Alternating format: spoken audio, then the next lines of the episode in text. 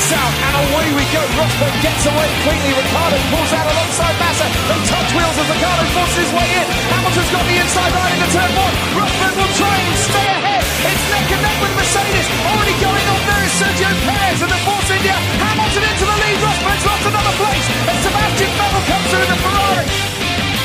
Bonsoir et bienvenue dans le service après-vente de F1 pour cette nouvelle émission qui reviendra, vous le savez, on est lundi, en long et en large et ainsi qu'en travers sur le Grand Prix de Grande-Bretagne 2016 remporté par Lewis Hamilton. Et vous le savez, cette émission sera exceptionnelle. On a l'habitude de vous proposer la crème de la crème des chroniqueurs, mais ce soir sera une émission de spécialistes puisque pour m'accompagner, eh bien, il y aura euh, Scani. Bonsoir Scani. Bonsoir, bonsoir à tous. Il y aura Quentin. Bonsoir Quentin. Bonsoir. Et puis, il y aura un homme qui, à défaut de vous avoir fixé rendez-vous au premier virage ce dimanche, vient nous rendre visite dans le service après-vente de la F1 ce mardi. Bonsoir Julien Febro. Eh ben, bonsoir Ben, bonsoir à tout le monde. Merci de votre invitation. Mais merci, euh, merci de l'avoir accepté. Évidemment aussi, euh, c'est un vrai, c'est un plaisir. Euh, et pour ouvrir cette émission, eh bien, on va commencer par le petit rituel. Hein, vous le savez, commencer par savoir ce que vous avez pensé de ce Grand Prix de Grande-Bretagne QV 2016. Moi, je pense qu'il y a des gens qui râlent déjà sur le chat parce que tu as dit qu'on était lundi. Euh, oui, oui, oui. Mais j'ai dit mardi dans la présentation de Julien Febro. Voilà, c'est ce qui arrive quand on a des conducteurs tout préparés qu'on remplit en fonction du Grand Prix. voilà. C'est à moi de répondre en premier sur le Grand Prix alors. Ah, bah, l'honneur vous revient. Hein. euh, eh ben, il a été. Euh, c'est un mix de plein de choses. C'est comme la météo en fait. On a tout eu. Euh, il a été extrêmement décevant. Je pense que tout le monde euh, va s'entendre sur ce point-là euh, en ce qui concerne le départ de la course et on va avoir l'occasion d'en reparler. Moi personnellement, j'ai été déçu du départ. Jacques Villeneuve encore plus que moi, qui était à mes côtés pour commenter, et déçu euh, de, de voir qu'effectivement aujourd'hui on peut plus faire rouler des, des Formule 1 sous la pluie et que les pneus qui s'appellent pluie ou qu'on a même tendance à appeler maxi pluie dans le jargon euh, sont en fait des pneus mini pluie. Donc voilà, ça ça a été très décevant. Après, je me suis régalé à voir euh, la vitesse de pointe d'Hamilton, je me suis régalé à voir euh, l'attaque de, de Max Verstappen sur euh, Rosberg. Il y a quand même eu des choses intéressantes à observer dans ce Grand Prix. Et puis on est on a replongé dans les travers de la Formule 1 après l'arrivée et on s'est encore embrouillé dans des réglementations qui finalement sont pas parfaites avec cette, ce déclassement de, de Nico Rosberg parce que son ingénieur a eu le malheur de lui faire une, une remarque à la radio. Donc c'est vrai qu'il y a eu du très beau et du beaucoup moins beau sur ce Grand Prix, donc assez mitigé. Bah, c'est un beau sommaire pour l'émission, finalement. Bah oui, que dire après ça Voilà. On va, on va J'ai bien fait de commencer avant que, alors. Oui. Avant que Quentin et Scani donnent leur avis, on va passer, on va évoquer quand même les notes puisqu'on propose aux auditeurs de, de voter euh, non seulement pour le quintet plus ou moins sur lequel on reviendra un peu plus tard, mais aussi pour la note du Grand Prix. Alors au total, euh, note cumulée des auditeurs et des chroniqueurs, c'est une note de 13,93, c'est pas si mal. Euh, et puis les auditeurs, c'est 12,69 pour euh, le Grand Prix sur 20. En 2015, c'était 17,78 pour le Grand Prix, donc nettement moins bien quand même que l'année dernière, même si on tourne autour des 14, ça reste euh, plutôt pas mal. Euh, du côté des chroniqueurs justement, bah, au niveau des commentaires, on a Bilo qui lui nous dit que il a trouvé que c'était une course sans saveur. Il regrette aussi évidemment le départ sous safety car et le retrait tardif de celle-ci. Il a un peu cassé les stratégies, les pelles passe d'armes et qui souligne aussi le beau duel Verstappen-Rosberg qui sauve un peu la mise. Un 13 pour Jackie qui a trouvé que c'était sympa dans son début de course avec la pluie. Une piste séchante mais une victoire de Lewis semblait tellement logique pas beaucoup d'adversité, donc il veut pas mettre plus que 13 et euh, il précise quand même qu'il a rien contre Lewis Hamilton qui a fait du super boulot. Euh, donc voilà, je sais pas si vous avez au niveau des notes, moi j'ai mis personnellement j'ai mis 14, Bilo lui avait mis un 11, un 12 et demi pour Buchor, 14 également pour Fab, 13 pour Jackie donc je l'ai dit, euh, 15 87 pour Jassem, Marco a mis 14, Quentin a mis 16 et demi, 14,15 pour Scani, Sinji a mis un 13 et Victor a mis un 16 et demi. Voilà, voilà. Quentin, non mais euh, oui, Scani, si vous voulez revenir sur euh, vos bah, impressions. On, nous deux, on l'a vu, on l'a vu ensemble ce Grand Prix, et euh, et on s'était dit après, ben on, finalement c'est passé assez vite, mais il y a rien qui a vraiment marqué ce Grand Prix, il y a rien qui va faire que ce Grand Prix va rester dans nos mémoires, même si à regarder c'était très intéressant, enfin très intéressant, plutôt intéressant, et oui ça fait c'est passé plutôt vite, c'est toujours positif quand on voit pas le temps passer. C'était intéressant parce qu'il y a eu quelques quelques belles figures de style quoi. Mais sinon c'était euh, à part le dépassement de Verstappen, le reste était quand même assez euh, insipide quand même. Le moment le plus fou aurait sans doute été le départ. Ah oui, mais on n'a pas le droit, on n'a plus le droit, donc euh, voilà. Il y a de la frustration dès, dès le début de, de, cette course. Il y a eu un moment magnifique, c'est quand même la tentative de Lewis Hamilton de, de mettre la safety car en tête à queue. Il en avait vraiment marre, au point de se jeter à l'intérieur et d'essayer de la faire partir en tête à queue. Mais c'est vrai qu'à part ça, c'était décevant et on, le, le, timing était très mauvais, mais la météo, on en, on en décide jamais. Mais quand on a vu l'averse tomber, on s'est dit c'est soit un quart d'heure trop tard parce que un quart d'heure plus tôt et je pense qu'on pouvait espérer donner le départ euh, normal un quart d'heure plus tard, ou enfin 25 minutes plus tard, on avait sans doute un départ arrêté sur le sec et trois tours après, c'était le déluge. Mais l'arrivée de la pluie s'est fait au plus mauvais moment. Après, pour ce qui est du safety car, je, moi de mon petit perchoir, je pense qu'on a bien fait de donner le départ sous safety car, mais qu'au bout de deux tours maximum, elle aurait dû rentrer au stand. Euh, c'est sûr que quand on lit ou qu'on écoute les propos d'Hamilton, lui pense que le départ aurait dû être donné euh, normalement, mais il était en pôle, donc forcément n'a pas la même pensée et la même analyse que quelqu'un qui était au milieu du paquet ou, derrière. Mais euh, mais voilà, si on, on, fait un juste milieu, oui, peut-être qu'un départ sous safety car était un peu plus prudent, mais pas à 5 tours. D'ailleurs, l'image la plus ridicule de ce Grand Prix, c'est tous les pilotes qui rentrent euh, au stand juste au moment où la safety car rentre pour des intermédiaires. Ça ridiculise un petit peu la chose et ça ridiculise un petit peu Pirelli aussi. Et puis Lewis Hamilton, euh, finalement, au, vu, des niveaux euh, des départs qu'il a eu cette saison, on valait mieux partir sous safety car pour lui. Oui, c'est vrai que c'est pas ce, c'est pas son gros point fort cette année les, les, débuts de les débuts de course ou les départs, mais euh, mais pour le reste, oui, voilà. Encore une fois, si on avait des vrais pneumatiques pluie ou maxi pluie, appelons-les comme on veut, on devrait être en mesure dans cette discipline de donner des départs, même si même si la piste est, est mouillée et assez détrempée. Très bien. Alors, euh, quand on reçoit un, un, guest, il y a une petite tradition qui commence à avoir un peu de poussière parce que ça fait un petit moment qu'on n'a plus reçu de, de, de nouvelles invités euh, dans cette émission, il y a un petit questionnaire totalement made in euh, SAV avec des questions un peu loufoques, un peu euh, etc. J'ai très peur. voilà. Et donc il n'y a pas de raison, n'est-ce pas, Julien, que tu ne fasses pas partie des gens qui auront répondu à, à ces à ces questions. Il y en a une petite dizaine. Est-ce que tu es prêt à passer sous les ténoirs de ces magnifiques questions euh, dont la première est celle-ci. Imagine que tu remportes le jackpot à l'euro million et alors évidemment, ton premier acte est de gâter tes proches et d'assurer le reste de ta vie par des placements, évidemment. et il te reste 50 millions d'euros à investir en Formule 1. Comment est-ce que tu utiliserais cet argent en sachant malgré tout que Bernie en prend la moitié, forcément? Euh, Je suis obligé de les dépenser en Formule 1. Euh, oui, les 25 millions qui restent, oui. donc je donc je vais les perdre. De toute façon, on ne revoit jamais son argent en Formule 1. Euh, les 25 millions restants je peux les investir dans n'importe quoi dans la discipline. Euh... Oui. Tu peux même payer les employés Sauber si tu veux. ouais. euh, c'est dans des vrais pneus pluie. Bah, avec 25 millions, euh, je peux presque m'acheter un volant chez Sauber. Je suis pas sûr de rouler, mais je peux l'acheter. Euh, non, si j'avais 25 millions d'euros euh, ou de dollars, c'est c'est une bonne question. je pense que j'achèterais en fin de saison une une Formule 1. Ça coûterait un peu moins cher. J'achèterais quelques quelques F1 euh, voilà, je resterai collectionneur, mais quitte à devoir perdre de l'argent, autant qu'il me reste quelque chose au bout. Donc, euh, euh, j'achèterai la, j'achèterai la Mercedes de Lewis Hamilton qui va être championne du monde cette année, et puis j'achèterai peut-être la Red Bull de, de Max Verstappen, celle qui a gagné au, au Grand Prix d'Espagne, parce que dans quelques années, il sera champion du monde et elle vaudra encore plus cher. Finalement, je gagnerai peut-être un petit peu d'argent en la revendant, mais donc il y a de l'investissement déjà. Oui, aujourd'hui, aujourd'hui pour être un tout petit peu plus sérieux, c'est vrai que les gens qui investissent de l'argent en Formule 1, on en connaît peu, à part Bernie, qui, qui sont vraiment gagnants à titre individuel. Hein. Je parle pas en tant qu'entreprise, mais à titre personnel.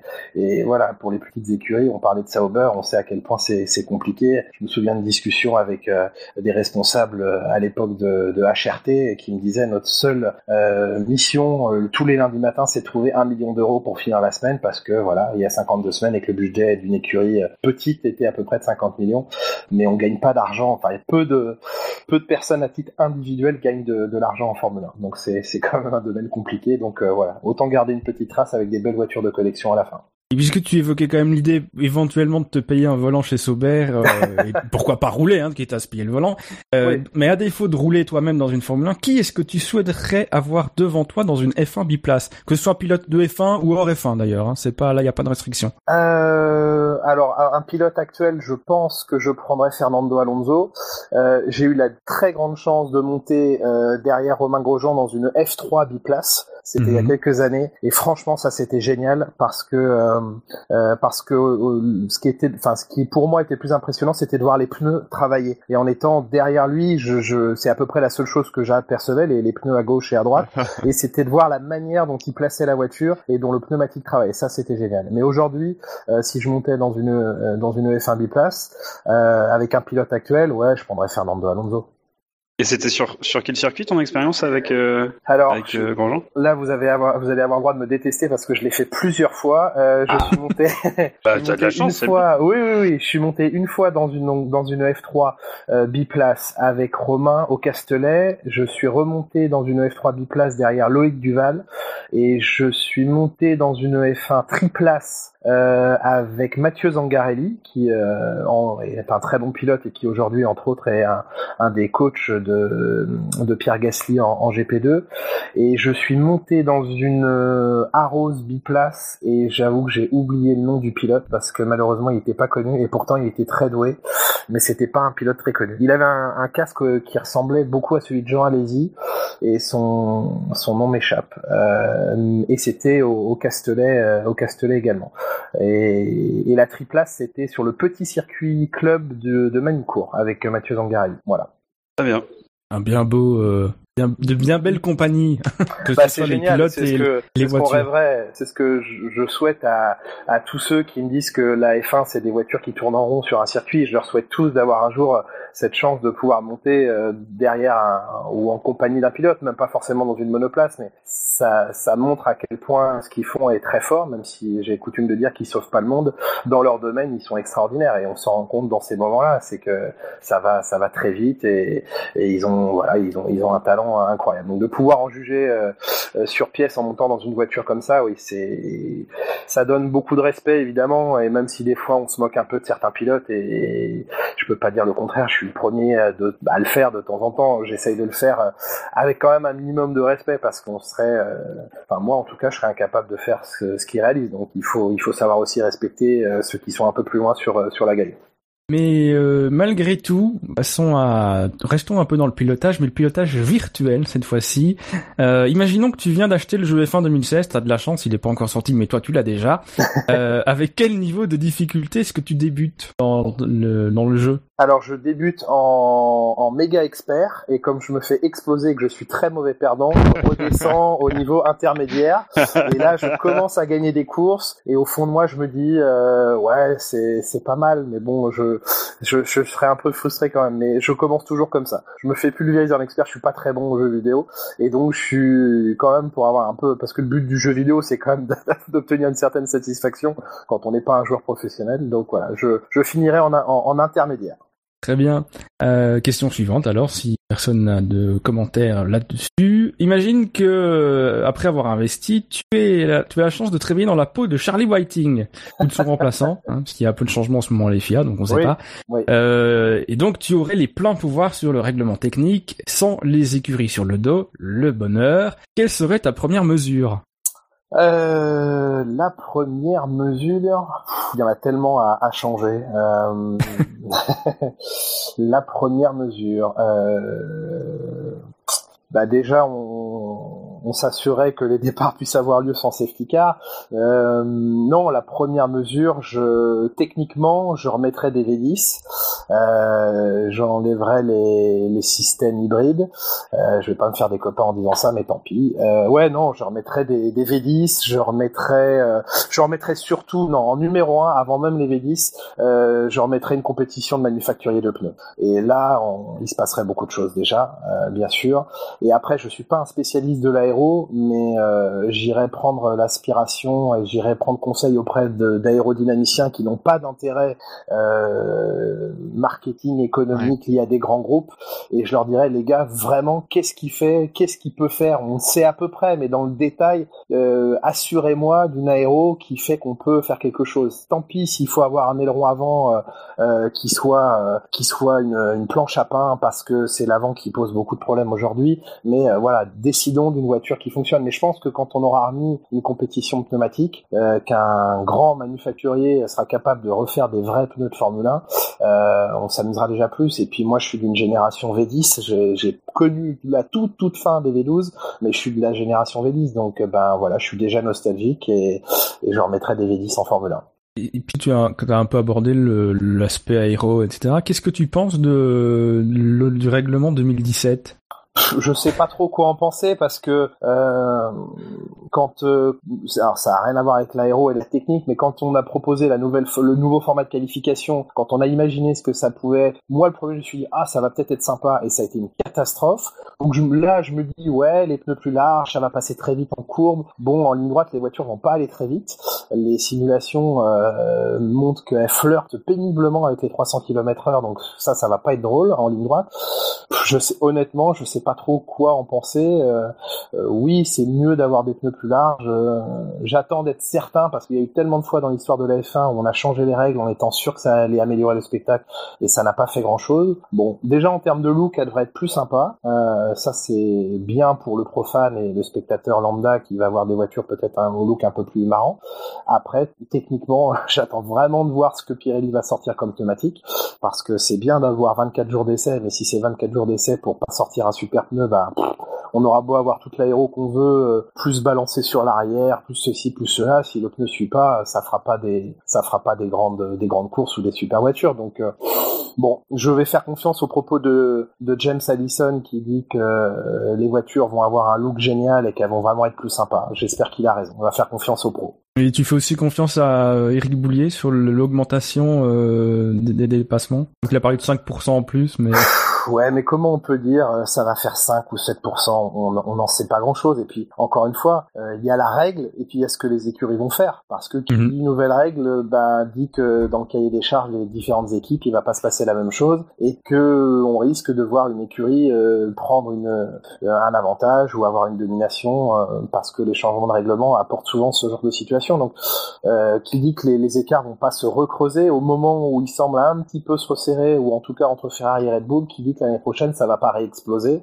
On sait que bah, les plus grosses équipes ont déjà largement attaqué le travail sur euh, sur les voitures 2017, donc en, milieu et fin de peloton, bah ça va décrocher parce qu'ils n'ont pas les moyens de faire autant. Bon, donc euh, annoncer un chiffre de 5%, je suis pas certain que ça ça veuille dire grand chose. Parfait. Revenons à des choses un peu plus euh, loisirs avec euh, simplement une question très simple, euh, enfin très simple, très courte en tout cas. si tu devais choisir un morceau de musique pour mettre en générique de la Formule 1, lequel est-ce que ce serait?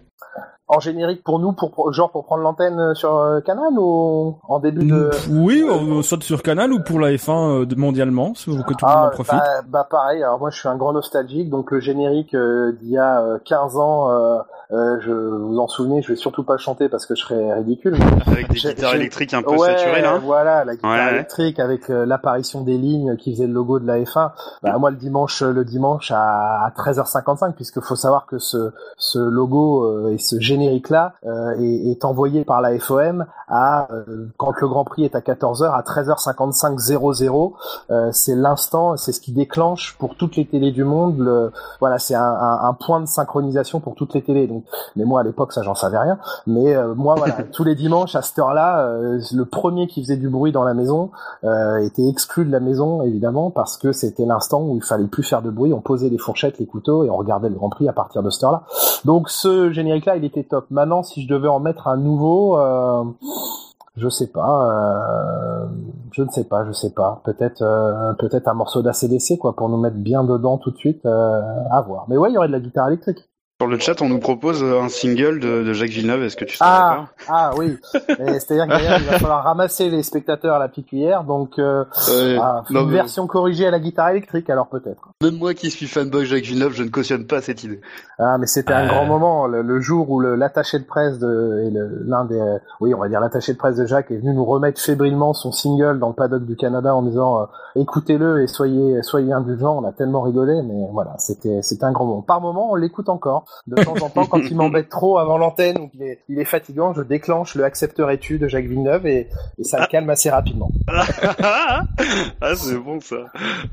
Dans quelques années, on pourra peut-être envisager un générique par euh, Lewis Hamilton aussi, hein, qui sait. Ouais, c'est euh, tant jamais. Et je peux vous donner un scoop. Jacques a, a un deuxième album de quasiment prêt. Il a, il a travaillé sur. euh, il va pas le sortir tout de suite, mais les chansons sont écrites, euh, la musique est composée, et euh, ne lui reste plus que l'envie euh, un jour de retourner en studio. Mais il a des, il a des compositions de, de donc vous n'êtes pas à l'abri d'un deuxième album de Villeneuve. En français, en anglais euh Je, je sais pas. Je j'ai pas souhaité rentrer plus loin dans la discussion. je me suis arrêté là. Je pense qu'il y, y a sans doute des deux, mais euh, mais euh, mais il, adore ça et c'est un peu comme Lewis Hamilton. Il- et il a bien raison. Il se fiche de savoir ce que les gens ont pensé de de, de son album. Il l'a fait parce que ça l'amusait lui de le faire et euh, il a jamais eu la prétention de vendre euh, beaucoup d'albums ou d'en faire quelque chose de très euh, sérieux. Donc il s'est fait plaisir. Il en avait les moyens financiers parce qu'il il s'était quand même bien investi sur ce dossier-là. Il l'avait fait dans des conditions, pour le coup, là, très professionnelles. Et Hamilton, bah, c'est pareil. Je veux dire, euh, aujourd'hui, il n'a plus aucune limite euh, en matière d'ego et de finance pour euh, faire de la musique et, et qu'elle soit bonne ou mauvaise, euh, ce sera pour son amusement. Bon, en tout cas, il nous a amusé aussi, l'album de Jacques Villeneuve. Ah oui, On- nous a beau, ah oui, oui, c'était pas la vocation de nous faire rire, mais ça, par contre, c'était très rire. Autre euh, topic de divertissement, on va passer au cinéma. Imagine qu'un producteur de cinéma te consulte pour réaliser un film sur la F1. Quelle époque ou sujet est-ce que tu lui suggérerais de traiter? Euh, on a eu de la chance que Rush soit bien traité, je trouve, et il était temps. Euh, le documentaire sur Senna, c'est fait. Euh, Qu'est-ce qu'on pourrait suivre? Euh, C'est pas facile. Euh, quelle thématique Moi, je suis pas un expert du tout de, de l'histoire avec un grand H de la F1, donc je connais mal euh, euh, les années, les toutes les premières années.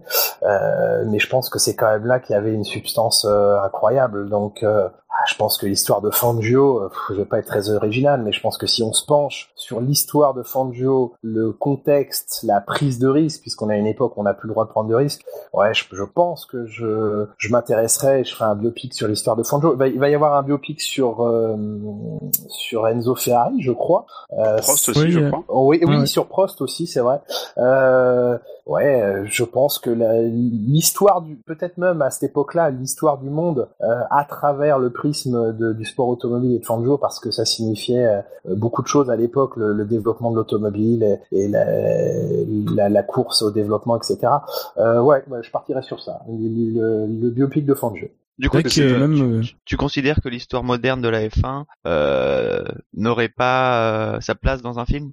Bah, ce serait peut-être trop tôt de s'en occuper maintenant. Euh, peut-être que dans 25 ans ou 30 ans, je sais pas si les F1 seront des overboards, et n'auront plus de roues et auront que des moteurs électriques, je sais pas. Et à ce moment-là, il sera intéressant de raconter l'histoire de Schumacher. Mais je pense que, voilà, j'y ai pensé en réfléchissant pendant que je vous parlais à Schumacher. Je me dis que c'est peut-être un peu tôt. Euh, J'espère qu'il sera pas temps de faire un film sur lui dans quelques temps parce qu'on aura appris de mauvaises nouvelles. Ça, je l'espère vraiment.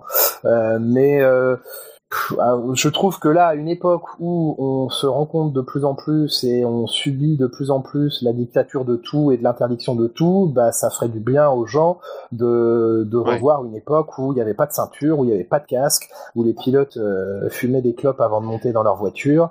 Euh, voilà. Et même déjà l'époque, je trouve Loda euh, dans le film Rush, la, la, la bataille qu'il a pu avoir avec face à James Hunt, c'était magnifique et on voyait le personnage qui était James Hunt euh, face à la rigueur de Loda. Et voilà, c'est, je trouve que le temps a suffisamment passé pour qu'aujourd'hui, quand on voit un film comme ça, on se dit ah oui, quelle époque. Donc euh, voilà, c'est pour ça que j'irais vraiment dans le passé. Mais si si, l'histoire moderne de la F1 est intéressante, mais euh, comme tout, elle prendra son charme quand il se sera écoulé des dizaines d'années, quoi.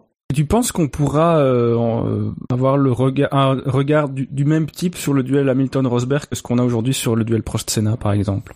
Je sais pas du tout. Euh, Senna et Prost euh, me semble un peu plus charismatique que Hamilton et Rosberg, mais encore une fois parce que le temps a, passé, euh, et puis parce qu'il y a une, une, histoire dramatique qui est celle du décès d'Ayrton Senna. Donc euh, tout ça fait que euh, aujourd'hui on a plus envie de parler de Senna et Prost, je pense, que d'Hamilton et Rosberg. Et euh, je trouve Hamilton très charismatique à sa manière. Hamilton et Rosberg, pardon, est quelqu'un d'un peu plus discret, plus réservé. Donc je sais pas si on en parlera, euh, si on en parlera de la, même manière. Et c'est marrant parce que souvent on parle des dépassements, du manque de dépassement, etc., du manque d'action ou de la domination d'une écurie. Mais si on est honnête et si on se projette, il n'y avait pas beaucoup plus de dépassements entre Senna et Prost à, à l'époque. Il y a eu des grandes actions, des grands moments, mais euh, ça dépassait pas tellement plus à ce moment-là. Et il y avait une énorme domination de McLaren à cette époque aussi. Euh, donc finalement l'histoire se répète, mais euh, je sais pas si on gardera la même. Euh, faut voir ce qu'il advient de, ce duel-là, si euh, si on les laisse vraiment continuer à se battre. Euh, puis on a aussi, on aurait, je pense aussi besoin que Rosberg, je vais mettre tous les fans de Rosberg à dos, mais soit un peu plus au niveau en performance pure que Lewis Hamilton. C'est pas encore tout à fait ça, je trouve. Dans certaines situations, on l'a on l'a vu ce week-end à Silverstone. On se souvient, on va, du, on va rendre hommage à un ancien consultant F1, il pas toujours sa langue en poche. On se souvient tous du Ah mais quel con de Jacques Lafitte. Et euh, est-ce que tu, est-ce qu'on pourrait savoir quelle insulte tu pourrais, euh, tu pourrais lâcher comme ça en direct sur une manœuvre de type GRS 97 euh, j'ai dit une fois, mais c'est presque passé inaperçu, euh, et pour des raisons tristes, mais euh, au Grand Prix oui. du, du, Japon il y a deux ans. Euh, Entre les deux McLaren. Voilà, il y a eu un, un, moment où les deux McLaren n'étaient pas sur la même stratégie, et à l'arrivée dans Spoon, euh, c'est Magnussen, je crois, qui qui ouais, oui, il, oui. il, bloque Button, enfin ça se passe mal et il passe mais à deux doigts de la catastrophe et c'est la seule fois où j'ai lâché, euh, j'ai dû dire, je sais pas si j'ai dit assez con, j'ai pas dit ah le con, mais ouais c'est assez ah, con, c'est bête, assez con. Oui voilà et là je me rends compte parce que Jacques me regarde genre bah tu dis des ah on a le droit de faire ça ouais, maintenant on a le droit de faire ça voilà. et euh, du coup je me reprends et bah évidemment que c'est pas resté, enfin on s'en est pas souvenu parce que quelques minutes après ça tournait au drame, mais euh, voilà. Est-ce que je, oui je pourrais dire une vulgarité on n'arrête pas de se fiche de moi dans l'équipe Canal Plus parce que le jour où au Nürburgring il y a eu cette roue de Mark Webber qui s'est détachée oui. et qui est allé euh, percuter un caméraman de la, fo de la FOM, euh, j'ai dit ah mince et donc tout le monde se fout de ma gueule à Canal parce que la seule chose que j'ai trouvé à dire c'est ah mince parce que je pouvais pas dire euh, autre chose à ce moment-là. Donc je fais très attention quand je suis à l'antenne. C'est vrai qu'on on est obligé d'avoir une certaine retenue euh, parce que bah oui on peut pas dire de, enfin on peut pas. C'est on dit pas de vulgarité quand on fait euh, de l'antenne. Donc voilà. Donc si je pouvais dire, euh, ouais, si je pouvais dire une vulgarité un jour, ce serait peut-être ça justement. Euh, oh le con, mais quel con. Oui, ce serait, ce serait peut-être ça. Mais j'irai pas beaucoup plus loin. Honnêtement, je fais, j'essaye de faire attention à ce que je dis. Donc je, je, doute que je me lâche beaucoup plus à l'antenne. On va, on conclure ce questionnaire par par une dernière petite question. La F1 va l'air de rien bientôt prendre un petit peu de vacances. Et euh, imaginons que pendant cette trêve, tu partes faire du camping. Tu peux embarquer euh, quatre autres personnalités de la F1, passées ou présentes. Le tout dans un combi Volkswagen. Avec qui est-ce que tu pars? Ah ça c'est une super bonne question. Euh, je partirais plutôt avec des gens que j'apprécie du coup parce que dans un combi Volkswagen ce serait pas super. Euh, des gens de la F1, hmm, j'emmènerais Fernando Alonso, j'emmènerais Toto Wolff, euh, j'emmènerais bah, Suzy Wolf du coup on va pas séparer les couples. Non j'emmènerais pas Suzy Wolf en fait. Euh, non allez oubliez tout ce que je vous ai dit. J'emmène Marcus Ericsson, j'emmène j'emmène Carmen Jorda. Oui, euh, d'accord. Bah évidemment, bien sûr. Euh, et, euh, et, et voilà, ça suffit. Ce sera déjà bien suffisant. Non, mais des gens avec qui j'aimerais me retrouver. Bah Bernie Ecclestone, c'est quelqu'un de passionnant, donc on peut critiquer beaucoup de choses, mais ce mec-là est, est, quand même assez phénoménal dans son domaine. Donc euh, je reviens à ma liste de départ. Je mets allez Alonso, Hamilton, Toto Wolff et Bernie Ecclestone. Bernie qui pourrait faire un bon sujet de film aussi, tiens, pour revenir. À... Ouais, mais carrément, bien sûr. On part, euh, on démarrait sur l'attaque du train postal euh, en Grande-Bretagne et on irait jusqu'à voilà jusqu'à aujourd'hui. Et... Ouais, ouais, il est phénoménal. C'est un personnage incroyable et c'est le seul, le, le, la seule personne dans le paddock euh, que vous pouvez arrêter quand il est là à n'importe quel moment en lui disant est-ce que vous voulez bien répondre à une question, qui est une caméra ou pas, et qui ne dit jamais non, jamais, jamais, jamais. Bernie Ecclestone dit non à quelqu'un qui croise dans le paddock et qui veut lui poser une question. Et voilà, ça c'est assez euh, assez singulier en Formule 1. Sur, euh, sur le chat, euh, on nous dit, euh, tu, tu veux partir avec Toto euh, dans un combi Volkswagen. On nous demande si t'as pas peur qu'il ait des problèmes de frein. Je, des problèmes de pollution, c'est certain, pour ce qui est du moteur. Il n'y a pas d'hybridation là. Hein. voilà, exactement. Mais non, non, euh, non, je serais pas inquiet. Ça, ça, se passe, ça, ça se passerait très bien au, au, niveau des freins. Il y a déjà eu des problèmes de freins chez Volkswagen ou Mercedes, non Je sais pas. C'est une question du chat. Hein. Oui, bah écoutez, euh, avec Toto, non, je, je, je suis pas inquiet. Et le mec est, enfin, c'est une personne vraiment, euh, vraiment agréable, on va dire, et quelqu'un de brillant aussi. Hein. Faut, faut pas oublier qu'il il a fait beaucoup de choses avant Mercedes et que c'est quelqu'un d'assez d'assez brillant et voilà, qu'il est plutôt agréable. Bien, merci euh, Julien pour euh, ces belles réponses à ces questions. Euh, et du coup, on va pouvoir passer au dur de l'émission, à ce pourquoi les gens nous écoutent chaque semaine, c'est le débrief du Grand Prix avec le fameux euh, célébrissime quintet plus ou moins. Alors on rappelle le principe du quintet plus ou moins. Ça, c'est donc les auditeurs qui ont le droit délire euh, leur quintet plus, leur top 5 et leur flop 5 avec euh, chaque fois un choix euh, entre 5 et 3 pilotes pour le top et pour le flop. Et ils ont aussi également la possibilité de donner une note pour le Grand Prix, ce qu'on a évoqué tout à l'heure. Alors, il termine dernier de ce quintet plus ou moins avec 45 points négatifs. C'est un pilote qui aime les, enfin qui aime, qui cumule les pénalités pour changement de boîte de vitesse. il roule en rouge, il est allemand, il espère un jour redevenir champion du monde. C'est Sébastien Vettel qui clôt ce quintet plus ou moins. Il a terminé pour rappel neuvième du Grand Prix. Vous l'avez carrément classé dernier, c'est sévère. Hein ah, là, pour le coup, là, pour le coup, on se dédouane totalement. Autant sur les notes, on, on participe. Autant le quintet plus ou moins, ce sont que les auditeurs que nous traitons de temps en temps de cochons, euh, euh, mais qu'on aime beaucoup quand même. voilà. C'est terrible quand même ce qui lui arrive à Sébastien Vettel. Hein. Je pense qu'il doit, il doit comprendre maintenant pourquoi Fernando Alonso a quitté Ferrari.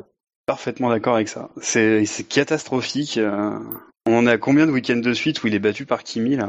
Ça enchaîne, hein. Ah, ça commence à faire. Hein. Je sais pas combien ça fait exactement, mais ça commence ils sont, à faire. Ils, sont à égalité, par... hein. C'est ce, que, ce qui est étonnant en statistique. En course, euh, les tous les top teams, donc euh, Mercedes, Red Bull, Ferrari, euh, Williams, les, après 10 courses, chaque pilote a fini 5 fois devant l'autre. Donc c'est très équilibré en termes de, de, de, de position face à l'autre à l'arrivée. Mais pour le que coup, belle figure quand même de, oui, de Vettel sur le la fait qu'il termine dernier, je pense pas que ce soit sévère. Il euh, y en a pas un autre pilote qui s'est démarqué autant dans le négatif. Euh, bon après la qualif il est derrière Kimi déjà. Euh, effectivement il part plus loin à cause de sa pénalité donc ça on peut pas lui en vouloir. Mais euh, après sur le Grand Prix, il... effectivement la stratégie l'aide pas. la safety car virtuelle, virtuelle pardon ne l'aide pas. Mais après il fait rien de flamboyant non plus. Il y a une petite erreur. bon voilà mais il euh, y a rien de positif dans sa course en dehors de, de sa stratégie pour laquelle il est, euh, il est un peu victime même si euh, un pilote participe toujours à, à, un certain pourcentage à la stratégie de l'équipe. Euh, et alors comme on nous le demande sur le chat, et c'est vrai que je ne l'ai pas signalé, pour le quintet plus ou moins, vous avez été cette semaine 52 à voter. Et comme bah, après chaque Grand Prix, évidemment, on vous remercie de votre participation. quoi d'autre sur la course de Vettel ah pas grand chose. Ah non. Hein. Non.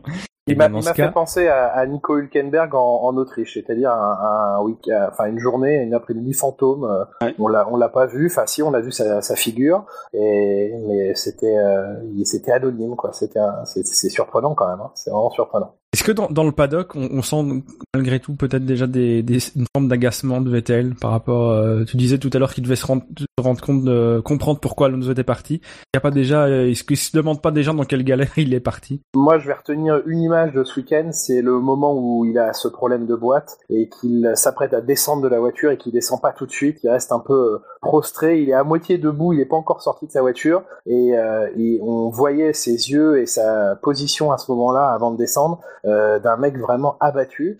Et je sais pas, j'ai l'impression qu'on on ressent un peu la même chose que lui, c'est-à-dire que Ferrari nous a fait des promesses en, en début d'année ou l'hiver dernier et qu'on était, on avait tous envie de croire à ces, ces promesses parce qu'on avait, on a envie de les voir dans la bataille et que finalement euh, c'est beaucoup de paroles, beaucoup de promesses et on retrouve la Scuderia qui parle beaucoup. euh, alors c'est peut-être un peu moins le show à la montée de Zemolo euh, quand c'est Marken qui prend la parole, mais ça parle beaucoup et et en attendant, il n'y a pas vraiment de, de, de résultat, quoi. Donc, euh, on, Vettel est déçu, Raikkonen doit l'être euh, aussi, et euh, nous, observateurs ou passionnés, on se dit c'est pareil. On- encore une année où on s'est dit, allez, cette année Ferrari va être dans le coup, cette année ils vont pouvoir, et puis on se rend compte que non seulement ils, ils, sont pas au niveau de Mercedes, mais qu'ils se font passer devant maintenant par euh, par Red Bull, et, voilà, c'est encore une déception. Donc, euh, il doit être très déçu Vettel et, et nous aussi.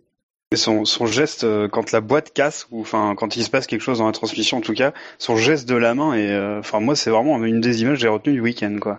Euh, là, là moi pour moi j'ai vraiment senti qu'il était au bout quoi. Un autre pilote qui doit être un peu déçu, qui nous écoute, mais seulement si. Puisqu'il termine 21ème de ce quintet plus ou moins, il est dans le quintet moins, vous l'avez compris. Euh, il a été cité à 34 reprises par les auditeurs, de man- 34 fois de manière néga- négative, donc 34 points euh, en négatif. C'est Valtteri Bottas qui lui a terminé euh, 14e du Grand Prix. Je sens que vous allez être inspiré par ce pilote. oui bah moi j'en attendais un autre là, je, je suis surpris là. Rien à dire sur la course de Valtteri. Bottas Bah, Bien, pas, Voilà. pas de soucis, nous Ça passons commence, à faire, donc ça commence à faire beaucoup de week-ends de suite, on n'a rien à dire sur les Williams quand même. hein. non mais C'est la première oui, fois que les deux sont hors des points. Hein. C'est euh, ça, ça va de, de mal à de mal en pis pour elle. avec C'est vrai. euh, Massa est 11e de, de la 11e, ouais. course. Et on en reparlera euh, un peu plus loin dans le... heureusement, heureusement qu'ils ne visent pas la place de Red Bull au championnat. C'est pas ce qu'ils nous avaient annoncé Ah exactement. Mais oui, du coup, euh, surtout que le Force India, euh, chez Force India, on a les deux voitures dans les points. Chez Force India, c'est la- le premier concurrent derrière les, derrière les Williams. Donc plus que sur Bottas, qui fait une course euh, anonyme, je pense qu'il fait une erreur aussi. Mais euh, oui, c'est plus le niveau des Williams. euh, bon, après sur la pluie, ça m'a pas étonné que déjà sur la pluie, je m'étonnais qu'ils perdent pas plus de rythme que ça. Bah, La dernière fois Et- qu'il a plu à Silverstone, Bottas il s'était noyé, c'est le cas de le dire. Hein. Ah, Oui, il avait oui, été oui. très bon en début de course et dès qu'il s'était mis à pleuvoir, il avait disparu. Donc euh, c'est une confirmation euh, de, Mais même de à, ça. à, à Suzuka en 2014, il avait plu et euh, les Williams avaient sombré euh, facilement. Ouais, Mais Williams, en fait, leur problème, c'est qu'ils conservent les défauts de leur voiture des années précédentes, qui en plus euh, perdent les qualités de ces voitures. Donc, euh, et que la concurrence progresse aussi. Pas évident.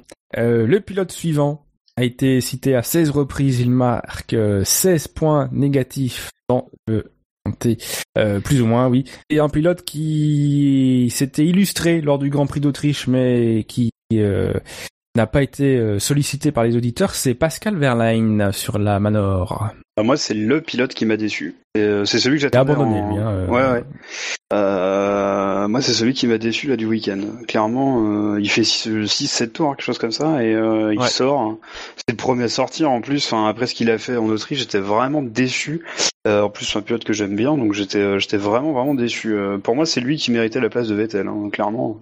Même en dehors de la course, euh, c'est la qualif aussi. Il est, il se place derrière son coéquipier en qualif. Quasiment ex hein. J'ai pas lu les chiffres exacts en tête, mais entre les deux pilotes, euh... Il y a Ouais, il y a pas- 50, il y a pas de malin, euh, c'est- il y a 5 dixièmes, il y a 5 centièmes, je crois, quelque chose comme ça. non mais si on fait le compte de qui a devancé l'autre euh, depuis le début de la saison, en fait. Ah oui, pardon, d'accord. Moi, pour me faire Euh, juste euh, un tout petit peu l'avocat du diable euh, en ce qui concerne euh, Verlaine et bon, euh, je vais dire Ariento, je vais les mettre euh, ensemble, mais euh, on, on se rend compte dans les moments euh, comme celui de, de Silverstone où il sort de la piste, euh, la différence que peut faire l'efficacité aérodynamique d'une d'une Formule 1. C'est-à-dire au moment moment où elle décroche entre une euh, F1 qui génère beaucoup d'appui comme la Mercedes ou la Ferrari ou la Red Bull et une euh, voiture qui n'en génère que très très peu comme la comme la comme la Manor. Euh, voyez le résultat, voyez comment Hamilton réussit à la récupérer, voyez comment euh, Vettel s'en sort plutôt pas trop mal euh, et voyez comment la, Manor est, ouais Verstappen aussi. Voyez comment la, les, les Manor sont irrattrapables dans, dans dans ces conditions. Il y a il y a une il y a une erreur euh, forcément de, de, de pilotage ou ou un défaut ou une euh, un petit peu trop de confiance peut-être à cet endroit-là, mais euh, peut-être que dans une Mercedes et probablement que dans une Mercedes, il aurait pu la, la ramener. Euh, dans une Manor, là, ça devient impossible dès que les- dès que l'erreur est commise. C'est vrai que euh, c'est pas les meilleures voitures, hein, les Avec, les journées progressé, j'ai toujours essayé de faire partir la Mercedes. Ah ben, il a pu aujourd'hui, il a pu. euh, oui, il a oui, pu c'est oui, ça, hein. d'autant plus qu'il a plu, ouais. Surtout avec des prototypes Pirelli, déjà les pneus validés ont du mal, alors avec les prototypes, il y a toutes les raisons de perdre. Un autre pilote, le pilote suivant, un pilote euh, régional de l'étape, qui bah, n'a pas beaucoup, euh, pas beaucoup de veines depuis le début de saison, qui est dans une disposition compliquée, qui ne va pas euh, conforter sa position après ce week-end. C'est le pilote, euh, c'est un pilote Renault, c'est euh, Julian Palmer qui a, comme Verlaine, a été cité 16 fois de manière négative, qui a aussi lui abandonné la course. Il a fait 36 tours quand même. lui. C'est bien déjà pour lui, 36 tours. Bah ouais, c'est ce que j'allais dire. Et puis Voilà, c'est mieux ça, me paraît bien comme mot de la fin sur Palmer, non c'est- quand même mieux qu'à Mo- c'est mieux qu'à Monaco. On n'a pas vu ses chaussures. Et il a pas fait trop de casse. Il a coûté moins cher à son équipe, ouais. Les fabricants de carbone l'adorent par contre. Hein, Ah oui, je veux bien croire. Ouais. Un bon substitut à Pastor Maldonado, euh, Palmer? Je euh, à ceci près que Pastor Maldonado avait une meilleure pointe de vitesse que lui et que Et une meilleure valise. Une meilleure euh, oui ah oui là aussi ouais là il est battu sur la valise. Et et, voilà. Les deux garçons sont euh, très sympathiques très bien élevés. Et voilà ça ça n'enlève rien aux personnalités des, deux. Mais euh, sur le pilotage je mettrais euh, quelques points de plus à, Maldonado qui bah, malheureusement par moment et trop souvent par contre manquait de concentration. Est-ce qu'il va finir la saison, Palmer? Je pense qu'il a payé pour ça, oui. Euh, de ce que je crois comprendre, euh, il va finir la saison. Maintenant, on, sait que les contrats sont surtout faits pour être défaits euh, en F1, mais il semblerait. Et il n'y aurait pas d'intérêt stratégique à faire rentrer quelqu'un d'autre dans le jeu avec une voiture à ce niveau de performance. Mettons un jeune pilote par exemple, ce serait pas rendre service à, à un pilote sur lequel Renault voudrait miser à l'avenir.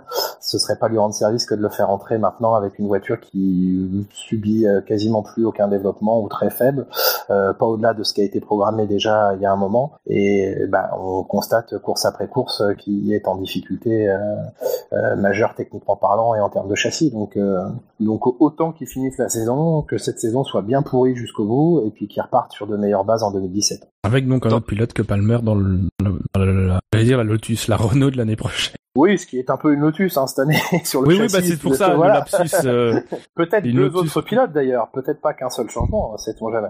Et tant qu'on parle de Palmer, précisons que euh, les deux abandons Renault sont liés à des problèmes de boîte de vitesse. Donc c'était le week-end.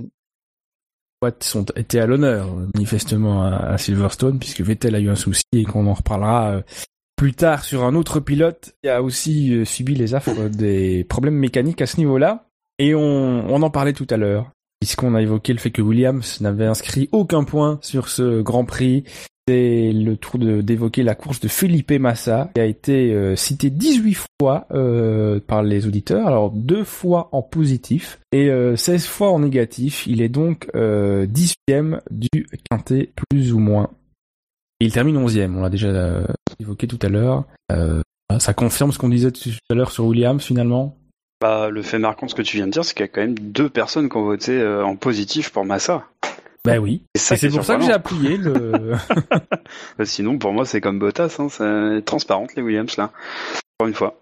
Ils sont peu nombreux à, avoir fait euh, trois arrêts, il, il en fait partie, donc euh, euh, encore une fois, c'est, assez, euh, assez décevant quant à la, à la performance purement mécanique de, de la voiture ou à la gestion des pneus que, que les pilotes en, en ont fait. Donc c'est, assez étonnant. Jusqu'à, jusqu'au deuxième arrêt, ils avaient, ils avaient la même stratégie chez, chez Williams et Hmm. il a quand même fallu que Massa repasse au stand. Donc bon, c'est c'est assez compliqué. Est-ce que euh, Massa garde euh, cette année la même motivation, euh, sachant euh, euh, que à la fin de la saison, il est probable qu'il aille ailleurs euh, et que la voiture est quand même pas au niveau euh, escompté. Bon, je sais pas voilà, dans, dans quelle mesure Massa reste à, à 100% impliqué, même si on sait que pour conduire une Formule 1, il faut l'être suffisamment, mais mais quand même. Il pourrait aller où, Massa, l'année prochaine?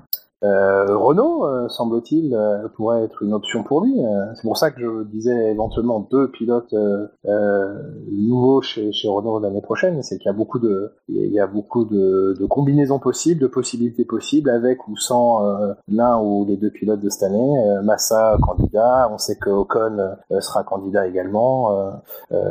Voilà, il y aura, plusieurs possibilités, mais il semblerait que ça intéresse Massa d'aller chez Renault et qu'en plus, dans le même temps, on n'ait pas forcément envie de le conserver. Quand il dit qu'il a envie d'aller voir ailleurs, c'est peut-être qu'on lui demande aussi d'aller voir ailleurs. De toute façon, Williams n'a pas réputation de, de faire dans la dentelle avec ses pilotes. hein, donc, euh...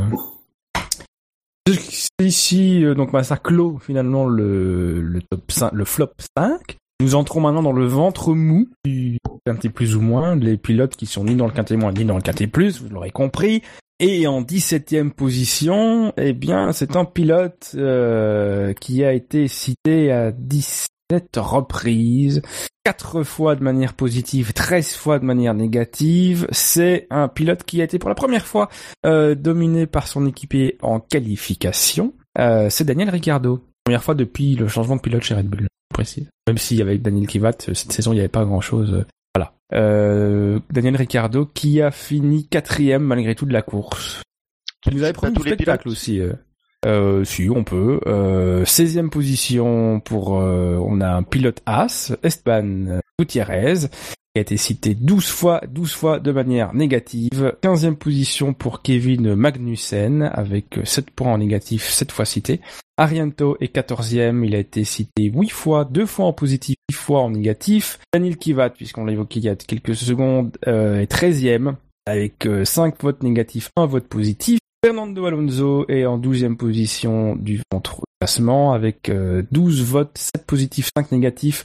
3 votes négatifs pour Ericsson en 11e position. 3 votes pour Grosjean, 2 négatifs, 1 positif, il est 10e. Jenson Button, lui, est 9e. Euh, 3 fois cité, 2 fois positivement, 1 fois négativement. Felipe Nasser a été cité une fois en négatif, il est 8e.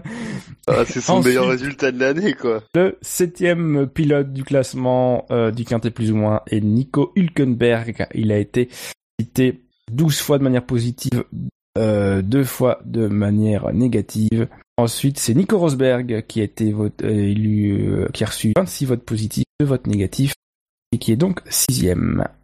On retrouve quand même des pilotes euh, de top team dans le dans le quintet mou. C'est c'est pas pas forcément l'habitude qu'on a. hein. En général, soit nos auditeurs les sanctionnent, soit ils les ils les mettent en valeur, mais c'est plutôt rare qu'on les trouve dans le quintet mou quand même. Il y a Philippe Nasser, ça je m'en remets pas. Est-ce qu'il y a un- du coup un pilote particulier sur lequel vous avez envie de revenir? J'imagine qu'il y en a au moins un qui euh, fera un peu parler euh, Bah non, pour, son, pour, commencer, pour sa fin de course et son ap- et l'après-course peut-être. Euh, Pour commencer avec Ricardo, parce qu'on a commencé à, à en parler tout à l'heure, Voilà, euh, il échappe de peu avec, il échappe de peu pardon au, au quintet, au quintet moins, mais euh, oui, s'il y a un week-end où il devait être dans le quintet moins, c'était celui-là. Ça fait quand même deux week-ends consécutifs euh, avec euh, des podiums pour son coéquipier, euh, une cinquième place en Autriche, une quatrième en, en Grande-Bretagne pour euh, Ricardo. euh, c'est c'est pas terrible. sur ce C'est- week-end, il a l'excuse de la de l'arrêt au stand euh, que Oui, Max c'est. Verstappen lui fait, Alors- fait, fait sous la safety car vi- virtuelle. Par C'est- contre, il a pas l'excuse d'avoir pris 3 dixièmes en qualif aussi. Ouais. C'est la première fois où il est battu en qualif quoi par par Verstappen. Donc euh, Ce qui est intéressant, c'est le parallèle euh, Hamilton-Verstappen face à Rosberg-Ricardo sur l'exercice des qualifications, où on voit euh, deux pilotes qui sont capables, à, dans des conditions un peu spécifiques de pistes euh, euh, séchantes ou euh, en nette amélioration, de, euh, de prendre plus de risques et finalement et, et de, de faire ce genre de résultat. Quoi. ça sourit moins à Ricardo hein, quand même. Et même quand il, non non même quand il râle il sourit. C'est, c'est- il peut pas. Euh... Ouais. Le sourire s'est un peu refermé quand même. Hein, chez, Ouais, j'ai l'impression aussi chez quand même. Ricardo et il a beau dire que c'est c'est bien pour l'équipe, euh, que l'atmosphère reste la même. Dans sa tête, l'atmosphère doit plus être tout à fait la même quand même. Et, et là aussi, hein, il- il- j'étais au début, j'étais pas convaincu par la, la théorie que Jacques Villeneuve développait sur le, le remplacement chez Red Bull des idoles et, et des nouvelles euh, de la nouvelle star de l'équipe, mais il, il vit un petit peu ce qu'il a fait subir à Vettel à, à une période euh, quand il était encore chez Red Bull. Et, et c'est vrai que la nouvelle star chez Red Bull, c'est Verstappen et qu'il est incroyablement fort. hein. On peut dire ce qu'on veut. Là, on parle pas de marketing, on parle de pilotage. Il est, il est épatant de, sérénité pour avoir euh, encore une fois la chance de le croiser régulièrement et, d'échanger euh, régulièrement avec euh, Verstappen. Il y a rien qui le perturbe et, et, voilà, il est, il est tellement à la fois, c'est- pas sûr de lui parce que ça le ferait passer pour prétentieux, mais il est très confiant dans, dans ses qualités. Euh, il se pose un minimum de questions euh, et, et, et ça paye. Euh, je garderai toute ma vie en tête l'anecdote de de Sébastien Bourdet lorsqu'il avait piloté pour Toro Rosso. Euh, et je sais pas si on a deux minutes, mais je, Ah oui, je, vous la, je vous la raconte brièvement. Donc premier Grand Prix de Sébastien Bourdet chez Toro Rosso, on est en Australie et on, le, le, vend- le jeudi soir, donc on n'a pas ça, ça a pas encore roulé euh, et, euh, et Sébastien Bourdet est dans le paddock et à ce moment-là, on, on- évidemment sur nos antennes, on essaye d'en faire beaucoup. J'étais en radio à cette époque-là et, et on me redemande une interview de Sébastien Bourdet alors qu'on avait déjà fait en long, en large et en travers l'arrivée de Sébastien Bourdet en Formule 1. Bref, on me dit il nous faut encore un petit truc. Et je le vois dans le paddock en fin, d'après- ouais, en fin de journée et, euh, et il, me- il me dit ah je suis dans la merde, j'ai un, un problème, je dois aller en centre-ville pour une opération marketing euh, et j'ai plus de voiture. Claire est partie avec la voiture, j'arrive pas à la joindre. Je dis bah écoute, je te propose un marché. Moi j'ai une voiture, mais j'ai besoin d'une interview de toi, donc tu me fais l'interview et, et je te ramène au centre-ville. Il me dit ça marche. Donc on fait l'interview, je, je vais vite fait envoyer tout ça à Paris et, euh, et on prend la voiture. Évidemment c'est lui qui a conduit parce qu'il il n'aimait pas se faire conduire, donc je lui ai filé les clés de ma voiture et donc sur la route on discute et je dis bon euh, ah, ça va premier week-end et la première chose qu'il me dit c'est c'est mort pour moi, je vais me faire tuer par Vettel. Et ça a pas encore roulé, on est en Australie. Je dis, mec, de, hein, de quoi tu parles? Il me dit, c'est fichu. Ce mec-là ne se pose aucune question. Et moi, je m'en pose beaucoup trop. Et il me dit, face à lui, je suis déjà mort. Et avant même que ça ait roulé, il avait déjà réglé l'équation. C'était, euh, voilà. Et je trouve que Vettel, Verstappen et plusieurs autres pilotes qui, euh, qui sont passés par cette étape-là, d'arriver jeune en F1, etc., ont, ont réussi avec cette qualité de ne pas se poser de questions ou juste de se poser les bonnes, mais de, ne pas se poser des problèmes inutiles. Et, ce- dont Sébastien Bourdet avait conscience, c'est qu'il euh, voilà, il s'interrogeait trop et qu'est-ce que ça va faire et qu'est-ce qui va se passer et ceci. Alors que des garçons comme ça. Et, ça m'a marqué parce que je me suis dit mais c'est pas possible. On est la veille de la première course et il est déjà il est déjà vaincu euh, mentalement. Voilà pour l'anecdote. Anecdote que euh, Gus Gus qui nous écoute sur le chat euh, appréciera puisque c'est un grand fan de Sébastien Bourdet. Euh, que citer d'autre dans les courses, dans le, ce ventre mou euh, On a parlé de Ricardo, on a parlé euh, de Ricardo. Bah, Rosberg, tu veux qu'on parle de Rosberg Voilà, allons-y. Enfin, je, je- je remontais le, le classement euh, en même temps que vous euh, pour m'en remémorer.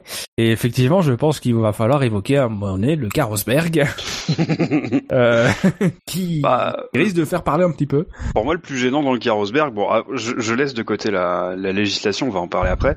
Mais moi, Mhm. ce, ce qui, là où je suis un peu triste, c'est que c'est que Verstappen n'a pas eu son podium sur la deuxième marche, quoi. Moi, c'est ça qui m'embête le plus dans cette histoire, en fait.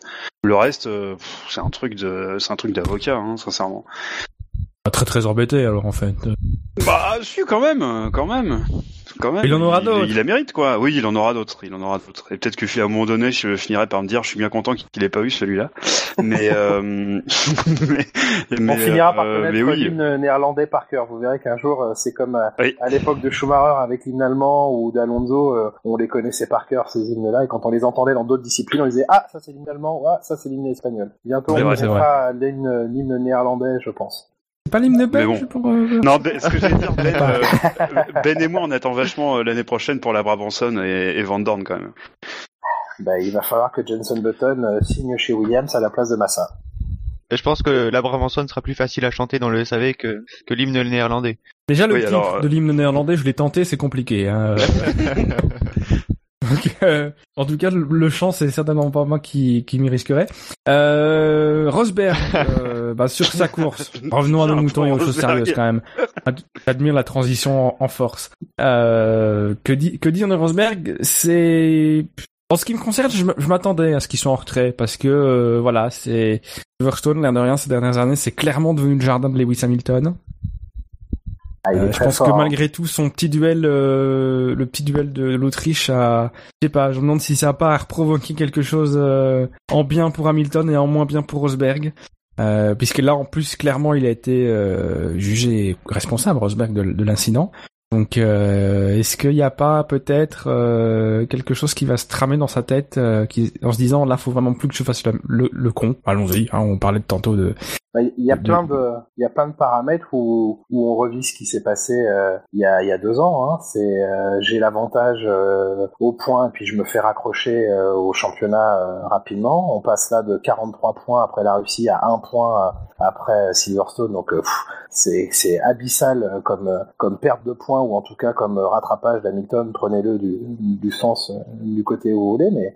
Et puis euh, pareil les petites phrases, ça me refait penser à l'après à l'après Belgique où où dans un premier temps il avait dit non j'avais pas raison de enfin il y a aucune raison que je lâche de toute façon j'aurais pas lâché dans ce virage là quand il dit c'était mon virage bah oui c'était son virage en Autriche mais là il était il y avait cinq voitures de, distance à l'intérieur donc je, je retrouve dans certains schémas les difficultés qu'il a pu vivre il y a deux ans et, et là c'est encore un rouleau compresseur qui, qui, qui lui passe dessus quoi et particulièrement sur cette course euh, ce week-end, parce que si on regarde le début de course, euh, il, prend vite beaucoup de, il prend, il prend cher par rapport à Hamilton euh, sur la première partie de course notamment, et, et, et à un moment donné, on peut pas dire que c'est une histoire de, de visibilité ou de choses comme ça, parce que Verstappen qui est derrière lui, il a encore moins de visibilité et il arrive à le ramener, donc euh, c'est difficile. Hein. Euh, pour le côté euh, psychologique de la bataille entre Rosberg et, et Hamilton, euh, juste faire un tout petit flashback sur sur l'Espagne. Est-ce que tu penses que tout à l'heure, au tout début de l'émission, tu disais qu'Hamilton allait gagner le championnat Je suis parfaitement d'accord avec toi. Et, et moi, je J'ai dit que la Mercedes que j'allais acheter avec mes millions gagnerait le championnat. J'ai dit la Mercedes, mais je pense Alors, quand même. non, La non, Mercedes je- 44 alors. Voilà, la Mercedes 44. J'achèterai la 44. Euh, est-ce que est-ce que tu penses que c'est un le, le, le twist, on va dire psychologique, a eu lieu justement en Espagne Euh, mm, pas, enfin, pas sûr dans la mesure où, où pour le coup, Rosberg pouvait quand même se convaincre que c'était Hamilton qui, qui l'avait percuté, même si encore une fois le changement de ligne de Rosberg euh, est un petit peu, un petit peu louche. Euh, je suis pas sûr que ce soit aussi euh, violent psychologiquement d'avoir vécu l'Espagne que d'avoir vécu euh, Spa ou peut-être même d'avoir vécu euh, l'Autriche cette année pour lui. Je, je, je pense plus à l'Autriche quelque part. Je pense que... sur la longueur, l'Autriche sera peut-être un peu plus marquant que euh, et à la fois au niveau comptable et à la fois au niveau psychologique euh, que que l'Espagne. Parce que pour l'Autriche, il est vraiment jugé euh, responsable par, par une par une sanction. Donc euh, Ouais. de- voilà, c'est aussi là que ça joue peut-être plus que l'Espagne. C'est, elle est compliquée. Franchement, euh, je l'ai regardée plusieurs fois. Elle est quand même un peu compliquée à analyser cette scène de l'Autriche. On quitte un peu la Grande-Bretagne, mais euh, on est à cheval entre je n'arrive pas à tourner, donc forcément, si Hamilton tourne, je le percute. On est à cheval sur ce, sur cette incapacité à tourner et sur cette volonté de l'emmener très loin à l'extérieur du virage. Euh, c'est, un peu sensible, quoi. Euh, c'est pas aussi flagrant que j'arrive pas à tourner, donc je suis euh, euh, 100% l'auteur du, du contact. C'est un, c'est au début c'est ce que je, vous me semblait voir, et puis à revoir, revoir, revoir, euh, il a peut-être vraiment voulu emmener Hamilton très très loin, euh, mais il en a trop fait quoi. Euh, il y a Une manœuvre qui a souvent été faite en sens inverse. Euh, on ouais, se souvient par exemple de- aussi, ouais. les- d'Austin l'année dernière. euh, Ouais, là c'était le, le, le, le moment flagrant à la sortie du, du premier virage. Ouais. Voilà, où là, Rosberg élargit euh, au-delà des, des limites de la piste. Il y a, dans les deux cas, il y a, il y a deux philosophies euh, des pilotes. Un Rosberg qui s'efface plus facilement qu'un Hamilton. euh, voilà, ça, ça montre Et- aussi quelque chose de, de leur tempérament. Est-ce que la FIA ne fait pas des différences entre euh, le premier virage d'un Grand Prix et euh, tous les autres? Ce qui expliquerait notamment pourquoi Hamilton, euh, toutes les manœuvres d'Hamilton n'ont pas été euh, sous, sous, investigation, même s'il faut rappeler que le fait que la FIA s'intéresse aux batailles entre coéquipiers, c'est assez nouveau. D'ailleurs, c'est Espagne 2000, 2016. C'est vrai que c'est rare, on l'avait souligné. Est-ce que... Ouais, euh, je, je pense que c'est difficile. Il faudrait demander au commissaire sportif. Mais euh, euh, oui, peut-être qu'en fin de course comme ça, la dramaturgie est plus importante qu'après qu'au moment d'un premier virage. Honnêtement, je pense pas qu'Hamilton bénéficie d'un traitement de faveur ou quoi que ce soit. On a beaucoup, enfin beaucoup trop parlé de l'histoire du drapeau jaune qui a suivi le virage numéro 2. franchement, il y a, y a, rien. Enfin, ouais, non, c'était pas moi, ce que je voulais dire. Hein. Ouais, oui, non, voilà, mais pour la, pour essayer d'analyser les, décisions des commissaires je pense quand même que, euh, euh, honnêtement, les décisions qui ont été prises en Autriche euh, dans la, la dans l'application des responsabilités sont justes. Euh, à la limite, tant mieux qu'il n'y ait pas eu de perte de position malgré la, pénalité pour euh, pour Rosberg, mais c'était quand même de dire qui est un peu plus responsable que l'autre. Et j'aurais mis un peu plus responsable Rosberg qu'Hamilton. Maintenant, voilà, sur la manière dont ils arbitrent, ce qui est bien, c'est que maintenant Mercedes a décidé de surpasser la FIA et d'arbitrer elle-même euh, les batailles internes en appliquant elle-même son barème de, de pénalité euh, qu'elle a à demi-mot révélé euh, à Silverstone. On, a fini par avoir, que ce soit devant la caméra ou, en off, la confirmation que ce serait un, Grand Prix de suspension s'il y avait vraiment quelque chose de flagrant et de lourd entre les deux pilotes. Mais voilà, je trouve ça amusant que la police soit faite elle-même chez, Mercedes.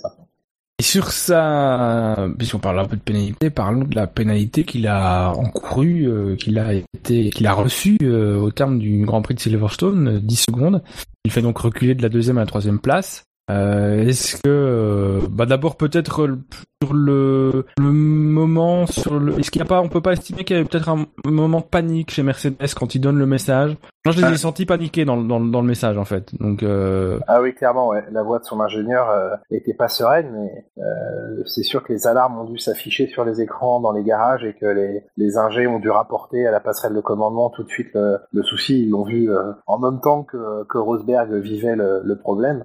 Après, on parle des pénalités. Euh, c'est pareil, c'est enfin paradoxal parce que le jour où, en cours de saison l'année dernière, puis cet hiver, on nous dit on, limite les conversations, on laisse les pilotes plus faire eux-mêmes. Euh, on peut que s'en réjouir à ce moment-là que les pilotes euh, effectivement sont un peu seuls maîtres à bord, mais c'est vrai qu'on leur met des machines très complexes technologiquement entre les mains et qui demandent beaucoup de beaucoup d'intervention d'ingénieurs autour. Et là, euh, on le sanctionne même pas pour l'histoire du, du mapping euh, et de la cartographie ou des, des, systèmes de, de des, correctifs programmés dans le volant. On le sanctionne parce que l'ingénieur lui a dit de pas passer par le septième rapport.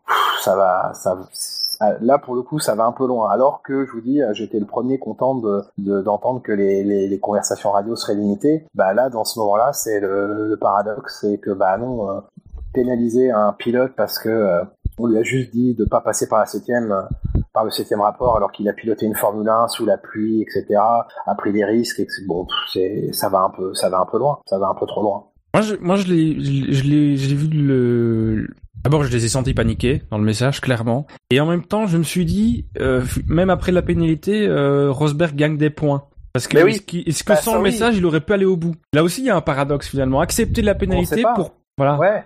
Oui. Est-ce que lui, est-ce que lui euh, est, est, suffisamment briefé euh, Est-ce qu'il a déjà été confronté au simulateur, puisqu'il passe tellement de temps dans les simulateurs à ce problème, et que sans le message, il aurait de lui-même compris qu'il fallait éviter le septième rapport. D'ailleurs, mécaniquement, je ne sais pas comment il peut faire pour éviter le septième rapport, mais il y a peut-être une solution euh, technologique euh, qu'on connaît pas. Mais il me semble que pour passer de la 6 à la 8, il faut passer par la 7. Mais est-ce qu'il lui avait la solution lui-même en tête euh, L'aurait-il eu? Est-ce qu'on a, est-ce qu'on a su chez Mercedes qu'on était en train de se mettre en infraction, mais que de toute façon c'était soit l'infraction ou soit casser la boîte et abandonner, euh, peut-être qu'on a pris le risque chez Mercedes en, sachant ce qu'on faisait. Euh, et, et, et, attendons, parce qu'on parle de pénalité, la double sanction, euh, à mon avis, elle est en train d'arriver avec la boîte qui sera sans doute à changer en Hongrie. Ils l'ouvriront. sera en fin de semaine.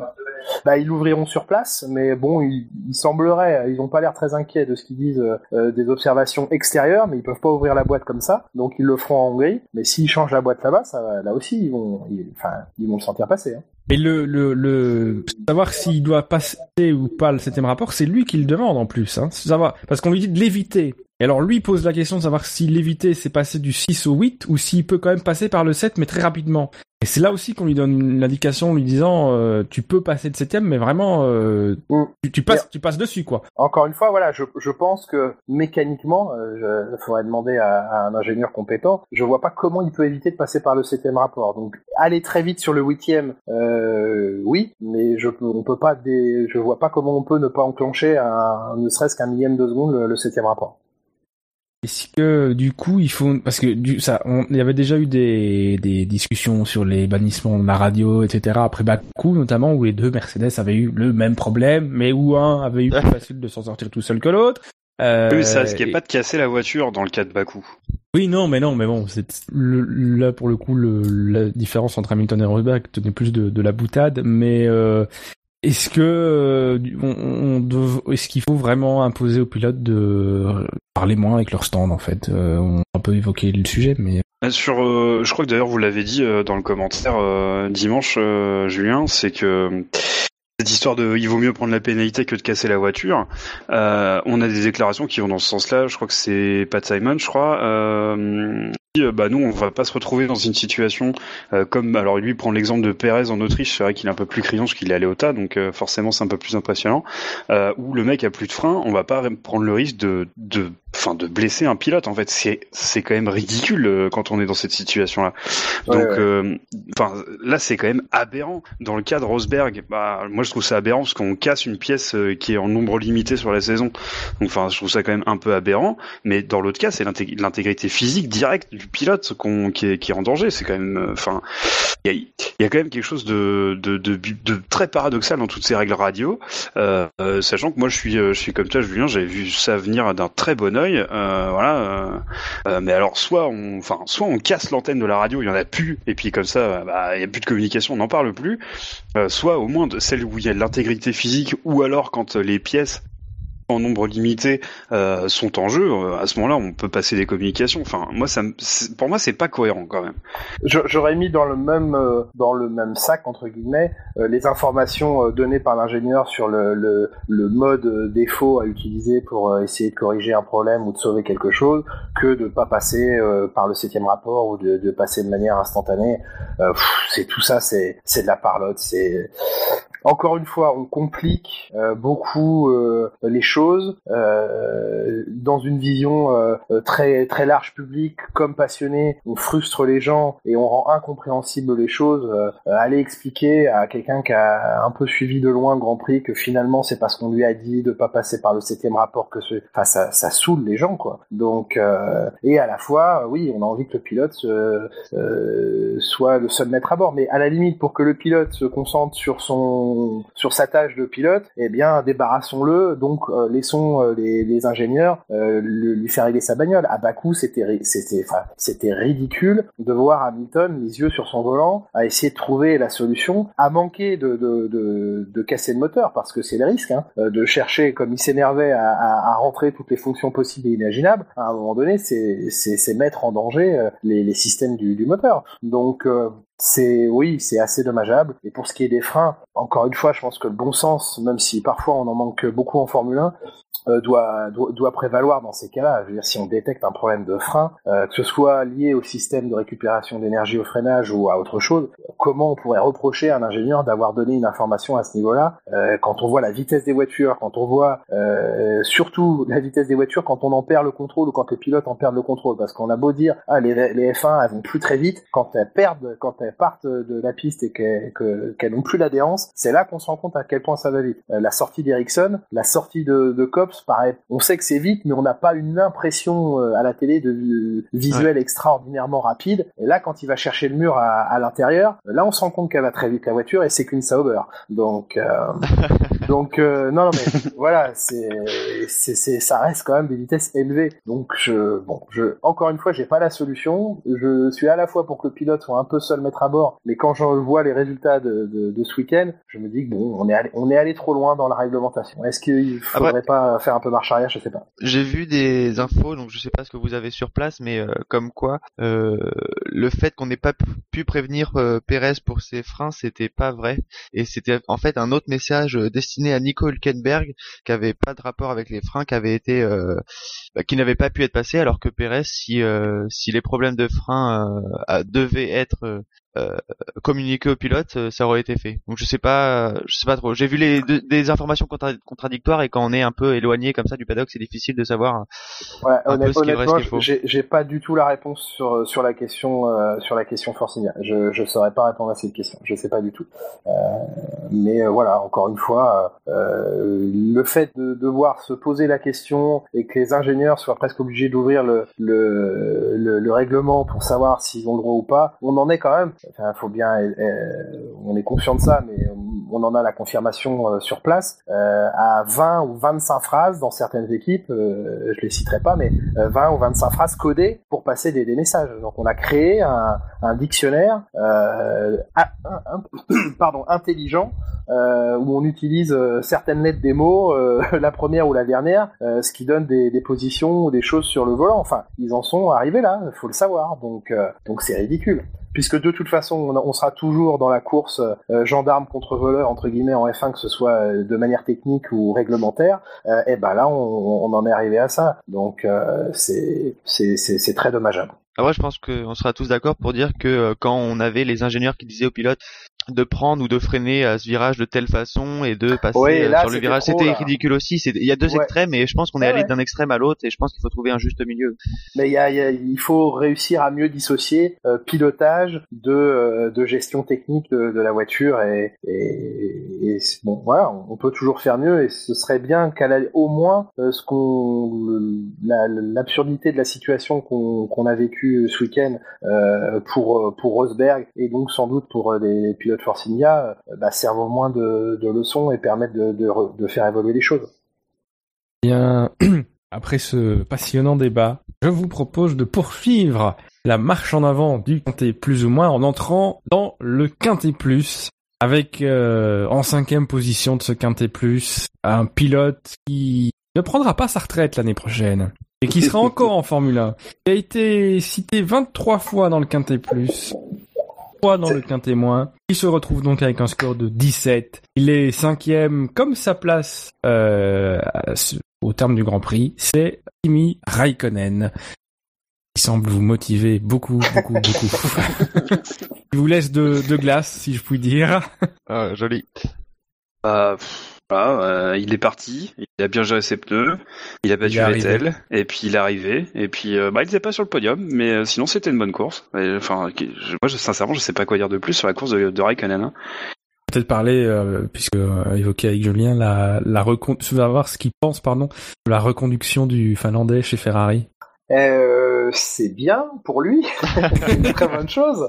Euh, c'est compliqué, hein, le personnage Raikkonen, c'est complexe. Euh, je, franchement, tant mieux. C'est un personnage de la F1, c'est un grand pilote, euh, c'est quelqu'un de capable d'aller très vite. La seule question que je me pose, c'est est-ce que j'aurais eu plus ou moins de plaisir à voir quelqu'un d'autre dans cette Ferrari l'année prochaine? Est-ce que j'aurais préféré voir, je donne des noms au hasard, mais est-ce que j'aurais préféré voir un, enfin pas complètement au hasard, mais un Perez Ou est-ce que j'aurais préféré voir un Ricciardo? Ou est-ce que j'aurais préféré voir un Hülkenberg dans cette voiture-là?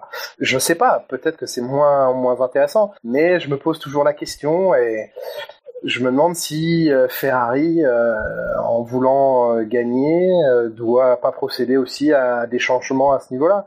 maintenant, ça reste Raikkonen. Hein, je veux dire, quand on prend les, quand on regarde un peu les stats, les chiffres, il n'est pas du tout posé par rapport à, Vettel. Donc, bon, il y a, des jours avec et des jours sans avec Raikkonen. Et, voilà. Mais on a quand même besoin de, personnages. Là, je vais plus loin que le pilotage pur de personnages comme comme lui, parce que ça reste, oui un personnage de la F1. On a l'exubérance d'Hamilton d'un côté, on, a cette, cette froideur, cette nonchalance de Raikkonen. Faut, faut voir les conférences de presse auxquelles participe Raikkonen régulièrement, qui sont donc suivies dans la salle de presse euh, par 300 euh, ou 400 journalistes et euh, qui fait des, des, réponses, mais qui font hurler de rire et plier de rire la, la salle de presse. Et, et, il est quelque part attendrissant et, on, on l'aime aussi pour ça, quoi. Même les points presse dans le, les motorhomes à l'époque où il était chez, Lotus, euh, si on si on n'était pas en face de lui, euh, ça servait à rien d'être là. euh. Non, mais moi, j'ai vécu le moment le plus drôle de ma vie, puisque euh, Laurent Dupin se moquait de moi après avoir dit euh, ah mince avec le caméraman renversé par la roue. Le jour où il a osé demander à Raikkonen d'enlever ses lunettes de soleil euh, en faisant une interview en tête à tête et Claude l'a regardé en disant pose tes Magnifique. questions. Euh, c'est- C'était tellement succulent que voilà, c'est c'était très drôle. C'était vraiment très drôle. Je note juste un truc sur, sur, sur ce que tu viens de dire pour euh, d'éventuels pilotes qui auraient pu remplacer Raikkonen. T'as pas cité euh, Grosjean, c'est quelque chose que tu crois pas ou Euh, je, je sais pas. Euh, bon, la question se pose plus. Euh, bien sûr qu'il Oui. il était, il était candidat et, et l'avait fait savoir à raison hein, chez, chez Ferrari. Maintenant, est-ce qu'il a été vraiment considéré par Ferrari? Je ne sais pas. Je sais que Maurizio Arrivabene apprécie ce que fait Romain et, et le lui fait savoir, pas toujours directement, mais par par par des, des personnes qui, qui font le lien entre les deux. Donc voilà, je, je sais que oui, Romain est apprécié euh, chez Ferrari pour ce qu'il fait. Maintenant, à l'instant de prendre une décision, euh, il y a sans doute des pilotes qui étaient un peu plus cotés que, que Romain pour euh, pour ce poste-là, mais encore une fois, la question ne s'est pas posée. C'est peut-être une bonne chose quelque part pour lui. C'est une meilleure chance peut-être l'année prochaine. Il faut lui souhaiter d'être mieux coté encore pour pour si Kimi prend enfin sa retraite parce qu'il signera peut-être pour un an en 2018, mais pas. il sera peut-être encore mieux placé Romain Grosjean pour un, un baquet en 2018 qu'il aurait pu l'être pour un baquet en, en 2017. Mais euh, moi, je, je garde toujours, euh, je garde toujours cette envie de, de, de voir un Hülkenberg dans, dans la Ferrari. Moi, je, je reste persuadé. Après, j'apprécie beaucoup le, le- le, le personnage et la, la personne euh, en tant que telle chez Nico Hülkenberg, et, et je me dis que j'aurais bien aimé voir ce mec-là dans la Ferrari, franchement.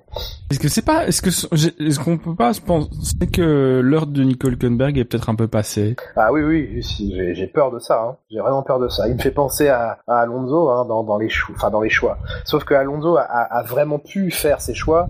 Euh, Hülkenberg dans sa carrière s'est fait un, peu imposer, mais les allers-retours euh, Sauber, euh, Force India, et, il est passé tellement proche d'un volant chez, Ferrari. Euh, et oui, effectivement, le temps passe. Finalement, il se retrouve face à un Perez qui n'était pas ultra coté il y a peu, il y a peu de temps encore, et qui finalement, eh bien là. remontre des choses très intéressantes, donc c'est pas facile à vivre pour Hülkenberg. J'ai un peu peur de ça, j'ai un peu peur que l'heure soit passée pour lui. Et, et puis là- tu, pardon Ben, tu, toi tu, tu, tu vois pas d'un mauvais œil que, que Romain Grosjean fasse la saison 2017 chez, chez As. t'as- Pour toi, c'est pas quelque chose qui pourrait être préjudiciable pour après. euh, Enfin, moi, ça me fait peur, sincèrement, mais Euh, Ça fait un peu peur, hein, parce que euh, on- le schéma que suit et le, le- le cycle qui est en train de suivre A, c'est celui qu'on pressentait euh, d'un début de saison euh, pas inintéressant quand il y avait des, des points à prendre euh, et que les autres n'étaient pas tous euh, complètement euh, prêts. Et c'est vrai que là, la position aujourd'hui de la Haas, euh, bah, elle est logique. Donc maintenant, allez savoir ce que ce que l'écurie sera capable de faire, comment ils vont réussir à anticiper et, et à amortir le coût des, des nouveaux règlements pour préparer euh, 2017. Euh, ouais, c'est bon. C'est sûr que le point fort, c'est d'avoir des, des pièces Ferrari et, et un, un ensemble mécanique Ferrari. Après, euh, des fois, les pièces qui sortent de chez Dallara euh, font un petit peu peur, donc euh, c'est pas, ça pourrait ne pas être une saison euh, facile. On parlait hein, tout à l'heure de la manière euh, anticipée qu'ont les grosses écuries de pouvoir préparer une saison. Euh, je suis pas sûr que As ait la même force de frappe. J'en suis même certain que que ces équipes pour euh, pour venir absorber ces nouveaux règlements. Pour toi, As bosse, euh, bosse encore sur 2016.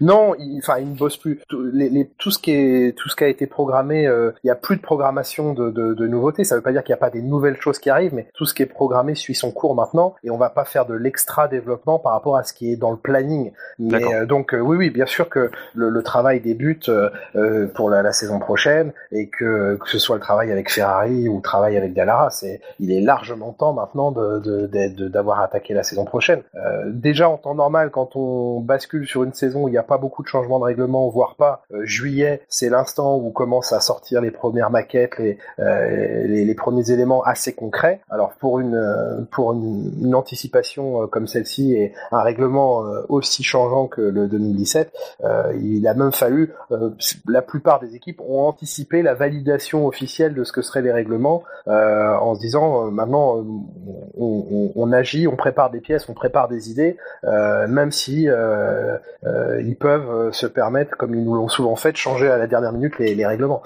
donc oui, oui, si, si, As a déjà a déjà entamé son, son travail pour l'année prochaine. D'accord. Un pilote qui est quand même malgré tout en fin de carrière, même s'il reste en Formule 1. Passons à un pilote qui lui a tout l'avenir devant lui. C'est euh, le quatrième de notre Quintet Plus. Il a été cité 25 fois de manière positive, une fois euh, de manière négative. Il possède donc 24 points. C'est euh, Carlos Sainz Jr. Bah, J'ai prie qu'ils sont positifs. Il est parti septième, il finit euh... oui, il part septième, il finit huitième, il a perdu une place. huitième, ouais. J'ai pas précisé, mais ouais, il termine Bon. euh, dans les points. Il m'a pas, enfin ouais, bon, il m'a pas impressionné. Bon, il a une fan maze, ça y est.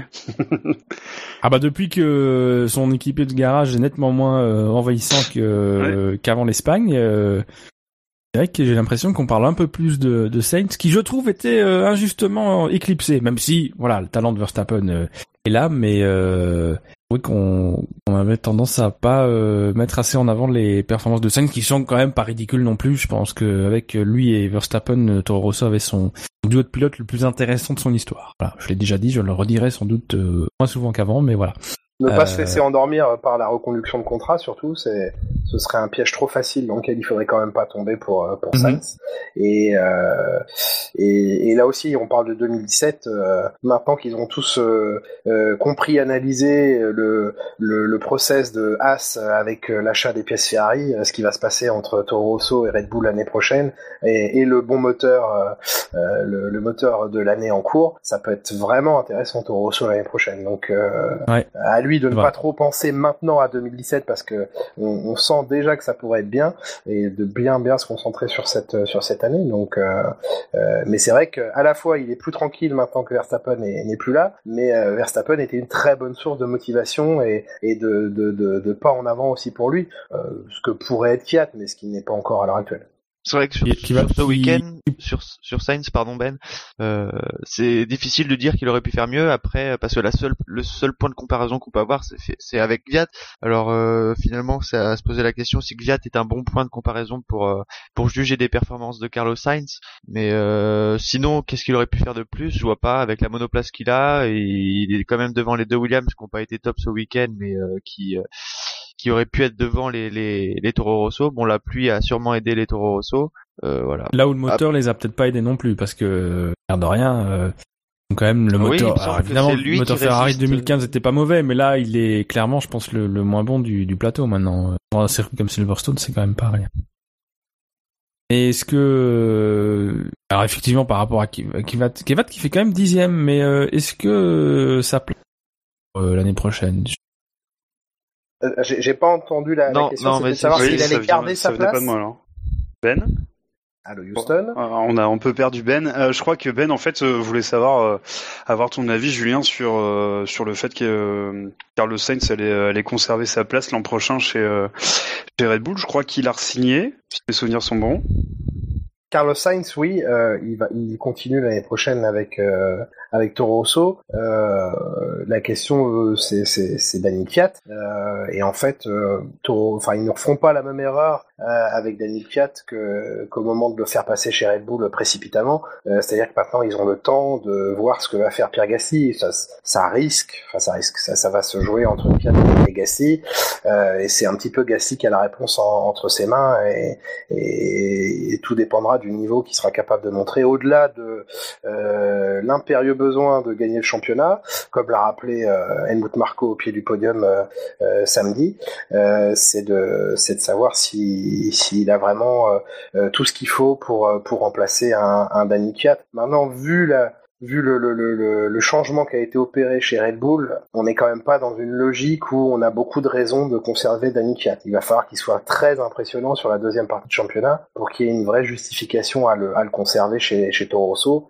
Toutes les paroles qui sont dites à l'heure actuelle sur la confiance qu'ils ont en lui, je m'en méfie un petit peu quand même. Donc, donc euh, attendons de voir. Mais euh, Sainz, euh, oui, il sera là et, voilà, ce serait bien pour nous, entre guillemets, de manière un petit peu cocardière, d'espérer que Pierre Gasly aura sa chance. Et comment tu juges justement, par exemple, de, de Gasly, les phrases d'Horner qui disent que bah finalement il y a personne qui qui frappe à la porte derrière Gviat ou enfin derrière les, les, pilotes actuels de, de, Red Bull pour changer les line-up. comment toi tu juges cette phrase? Tu penses que c'est pour motiver par exemple un Gasly? Ou, ou c'est une réalité à, l'instant T, euh, c'est assez juste ce qu'il a dit, parce que euh, Pierre a pas réussi son début de saison, avec pourtant euh, ce qui est considéré comme la meilleure des GP2 en, en, piste. Donc c'est vrai que, enfin pour une fois, je suis assez d'accord, il est il est pas encore suffisamment convaincant pour pour être légitime dans, ce poste de, titulaire chez Toro Rosso. maintenant, ce qu'il a démontré samedi en GP2, c'était super, c'était vraiment bien. maintenant, faut le répéter, il faut être capable de répéter l'opération et, et, se montrer solide. Donc, à l'instant où Horner a dit ça, oui, c'était c'était assez juste. Maintenant, si Pierre Gasly gagne le championnat de, de GP2 ou se remporte des courses régulièrement et, montre qu'il est qu'il est à la fois très rapide, ça on le sait, mais qu'il est euh, très rapide sur la sur la, distance et qu'il est constant, euh, je pense que Horner euh, pourra réviser son, son propos. Mais c'est vrai que derrière on voit pas trop de, la, filière derrière Gasly pour l'instant semble pas semble pas se renouveler. la filière Red Bull a un petit peu vacillé en fin d'année dernière semble-t-il. Euh, et on, voilà, la, la, filière Red Bull semblait ne plus vouloir durer éternellement. Euh, bon, pour l'instant, ça, ça tient, mais c'est vrai que c'est sa chance, euh, c'est maintenant ou jamais. Hein, honnêtement, pour Pierre Gasly, c'est maintenant qu'il doit, qu'il doit aller en F1, sinon il ira jamais. Tu, tu, tu, tu penses que la, la, filière Red Bull a du, a du plomb dans l'aile? C'est alors, elle a pu en avoir. C'est ce que j'ai, à travers des discussions, compris, c'est qu'à un moment donné, on, on voulait un petit peu, oui, arrêter ce système de, de filière Red Bull. Euh, ça coûte quand même beaucoup d'argent à Red Bull, euh, tout puissant soit-il. Euh, et, c'est vrai que oui, en fin de saison dernière, sur les derniers grands prix, il n'y avait pas une volonté énorme de, Red Bull d'investir beaucoup d'argent sur les jeunes pilotes et de les aider autant qu'elle a pu les aider. De là à arrêter tout, je ne sais pas, mais en tout cas, c'était pas c'était pas aussi florissant que ça a pu l'être où les saisons complètes étaient payées par par la, la, la, filiale. là cette année, je sans rentrer dans les détails, je peux vous assurer que Pierre Gasly, il n'a pas tout payé par Red Bull, loin de là. D'accord et qu'il a fallu que Prema fasse euh, euh, des efforts pour euh, pour pour faire rentrer Pierre Gasly à un prix défiant toute concurrence. Parce que, enfin, pour moi, une énorme partie du business model de Red Bull en F1 repose justement sur le fait de balancer ces jeunes pilotes euh, qui sont pas chers. Euh, et c'est comme ça qu'ils ont pu garder un quadruple champion du monde. Oui, mais c'est le, contre-exemple, c'est Verstappen. Qu'est-ce qui empêche aujourd'hui? Non, mais c'est voilà, c'est à la fois. Euh... Après, encore une fois, hein, c'est des vendeurs de canettes. Donc, si leur stratégie marketing évolue et qu'ils ont, pour X ou Y raison que je ne connais pas, moins besoin aujourd'hui de mettre en avant ce côté, on fait pousser des jeunes, on les emmène jusqu'en haut, on les soutient de A à Z.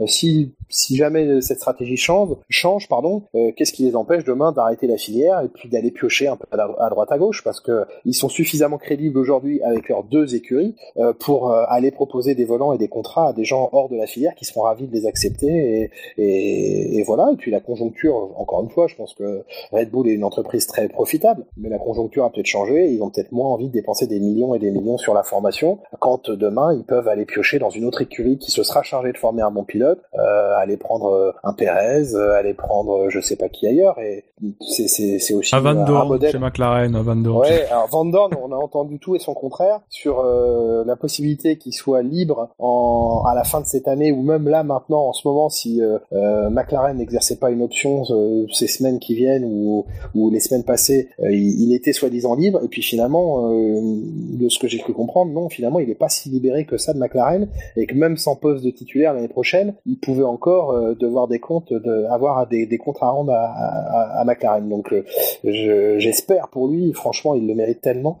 que ça va quand même finir par se concrétiser parce que c'est un piège, hein, ces, ces championnats euh, à l'étranger ou même le GP3, je pense à Ocon, euh, là est allé le mettre en GP3 l'année dernière, euh, quel, piège c'était. Heureusement pour lui il le gagne, mais enfin il le gagne pas au la main. Hein, donc qu'est-ce qu'on aurait dit s'il l'avait pas gagné? Donc j'espère qu'on n'est pas en train d'enterrer Stoffel Van Dorn qui est le méga talent de ces dernières années avec Verstappen selon moi. Et c'est l'heure d'arriver au podium de ce calendrier plus ou moins reprend les commandes de cette émission. Scani magnifiquement euh, prise en, par intérim Ah. lors d'une déconnexion euh, impromptue. Je suis content que euh, en tout cas. mais il y a, y a pas de souci. Euh, le troisième de ce quintet plus ou moins, on a déjà cité son nom plusieurs fois dans cette émission. Euh, il a été cité 36 fois en positif et pas en négatif. Voilà, comme ça c'est fait. Euh, c'est Sergio Perez qui est donc s'offre donc un petit un podium, pas un petit, un podium euh, par nos auditeurs. J'ai déjà tout dit sur, euh, sur Perez. Oui, mais je suis assez surpris qu'il soit si haut dans le quintet, Bah parce ouais. que quand on- quand il y a des pilotes qu'on voit pas tellement en course, même si sa course est est bonne, euh, quand on les voit pas à la télé, euh, on a du mal à les retrouver dans les votes. Mais là, euh, oui. Bon, il fait le job, il est juste devant son coéquipier. Euh, globalement, sur le week-end, il passe pas en Q3, il me semble, alors que Hülkenberg passe en Q3. Euh, ouais. Donc en course, après, il profite euh, de la de la safety car virtuelle. Donc euh, oui, avec Monaco, ça fait deux fois qu'il a plutôt de la chance sur la stratégie, de la chance ou du talent d'ailleurs. Et euh, voilà, bah, tant mieux pour lui. euh, Qu'est-ce qu'on peut dire de plus sur sa course? On l'a pas vu de toute façon. Un peu Dans à l'image euh, de ce qu'on disait sur Gasly, euh, euh, là aussi c'est un pilote qui a, a montré par le passé, euh, notamment chez, chez Sauber, être euh, capable de, de faire des, une grosse performance, mais dans la continuité, sur la Oui. longueur, c'était plus compliqué. Donc est-ce qu'il a vraiment changé? Euh, il, a eu, il, a eu chaud quand même, hein, parce qu'il s'est fait vraiment euh, mal aimé, pour ne pas dire détesté, par son comportement euh, à l'époque McLaren. Il a lui-même reconnu, et, c'était vraiment quelqu'un, mais euh, d'imbuvable. C'est dans, puisque vous êtes dans les classements, dans les pilotes insupportables euh, à, rencontrer dans le paddock, mais il était mais largement sur le podium. Il rejoignait presque Paul Di Resta et Ralf Schumacher, quoi. Donc c'est c'est et là, dans l'attitude, il a changé. Donc je j'imagine aussi que lui a mûri, a grandi et et dans son pilotage aussi. Donc, si si s'il peut démontrer sur la longueur ce qu'il a été capable de faire ces derniers temps, même si effectivement les événements ont aidé un petit peu euh, ses, ses performances, euh, c'est quelqu'un qui, qui mérite d'être bien coté aujourd'hui. Oui. On a vraiment parlé de Ralf comportement. Schumacher là? Euh, oui, mais je- c'était pas de la bonne des manières, mais là je vous ai donné un, un sentiment personnel sur le la- l'attitude et j'y Oh, attache Moi je beaucoup suis d'accord. hein. Pour, moi il est sur Mais le podium voilà. avec son frère, donc euh, tu il y a peux y des aller. personnes hein. détestables. Ah, alors Michael était moins détestable que, que son frère, mais qui lui était vraiment un, un champion à ce niveau-là. Donc, euh, et j'insiste, j'ajoute Paul Di Resta sur la liste sur ce podium. Je, pense que pour ce... Larue nous avait aussi euh, raconté sa, première arrivée dans un paddock où il avait voulu, euh, dans mon souvenir, interviewer euh, Ralf Schumacher, donc qui était apparemment très fan, et qui s'était fait royalement remba- rembarrer parce que son attaché de presse n'était pas là, donc euh, hors de question de poser des questions au, monsieur. Et, L'attaché de presse n'était pas dans le coin, donc Ah, mais voilà qui Ralf, confirme euh, tout le bien euh, de ce côté-là qu'on peut. euh, Ralf Schumacher, j'ai vécu avec euh, avec lui le, le dîner le plus surréaliste de toute ma vie. Et, et je vous offre une autre petite anecdote, mais il était venu à Paris à, à l'époque où il roulait pour Toyota sur les Champs Élysées. Il y avait un, un showroom qui s'appelait, qui est peut-être toujours là d'ailleurs, qui s'appelle le Rendez-vous Toyota. Et euh, il était venu faire une séance de dédicace qu'il avait euh, absolument enchanté. Il avait été tellement disponible avec ses fans. Et ensuite, il y avait un, un dîner d'organisé avec la presse euh, une séance d'interview. Donc, bon, déjà, il avait mal à la tête, donc il avait refusé les, interviews, entre autres euh, avec moi, mais d'autres confrères aussi.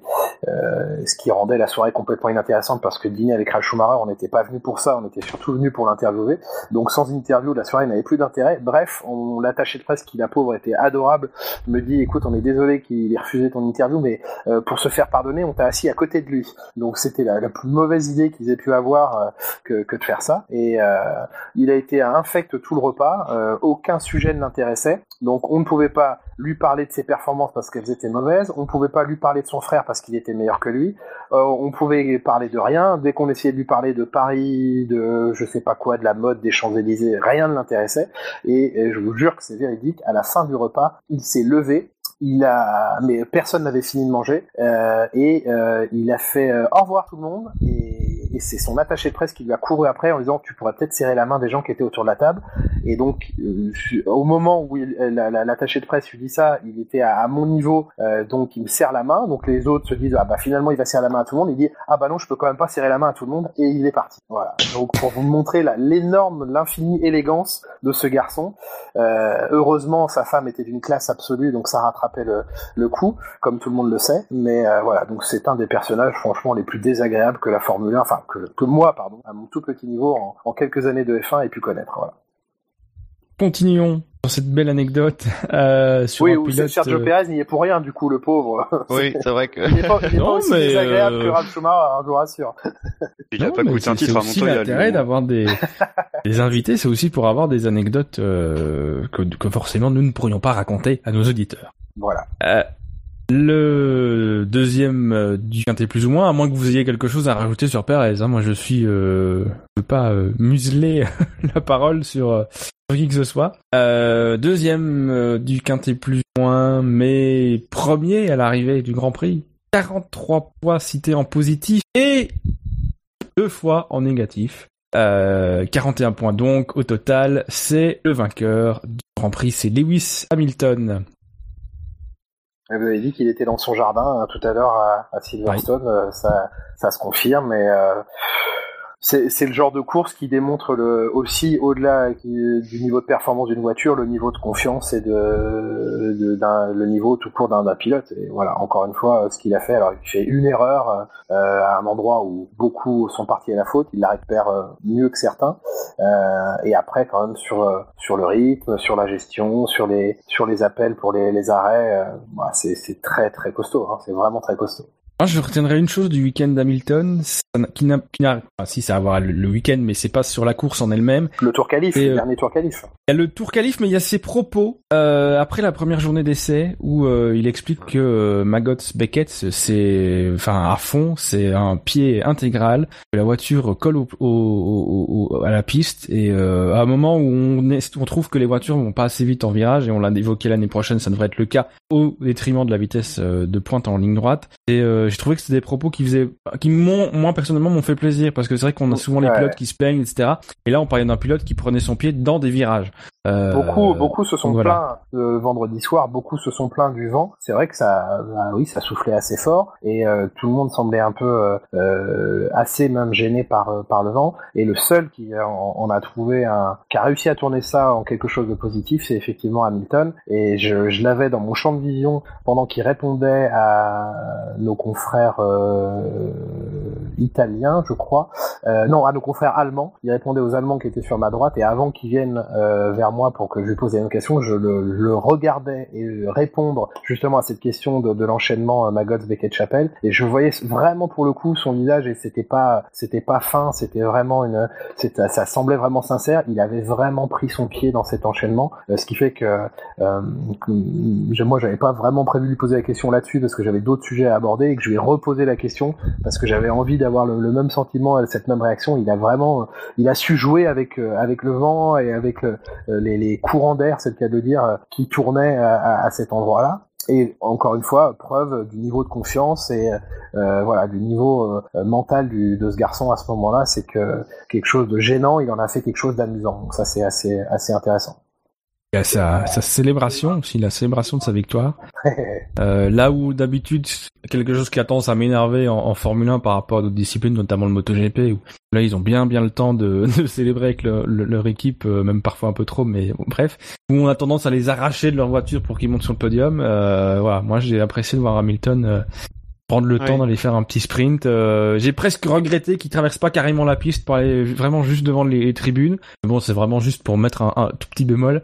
Euh, voilà, c'est- des images que on, finalement on voit pas assez souvent en F1 et là pour le coup ça faisait aussi plaisir de les voir. Ouais, il est retourné, il est retourné se jeter dans la foule après euh, Après. après, la conférence de presse. Ouais, ouais, ouais, c'est euh, c'était ça peut énerver certains mais c'est bien, on a besoin de ça. On a besoin de personnalités, de, personnages, de, gens qui incarnent des choses même si ça peut agacer certaines personnes. C'est pas grave, c'est une rockstar et ben une rockstar qu'est-ce que ça fait? Ça se jette dans la foule. Donc certains vont trouver ça ridicule, certains vont trouver qu'il en fait trop et d'autres vont trouver que c'est euh, amusant et que, voilà et on peut pas lui reprocher de de pas partager de pas rendre avec euh, euh, de pas rendre à- au public un, un petit peu de, ce qu'il vit et, mais euh, il peut aussi être agaçant hein, quand on le voit poser debout sur l'aile de son jet privé ça peut paraître trop mais encore une fois il assume complètement euh, c'est oui c'est une une star du, du, show business. Ça va bien au-delà de la, de la Formule 1 maintenant en ce qui concerne.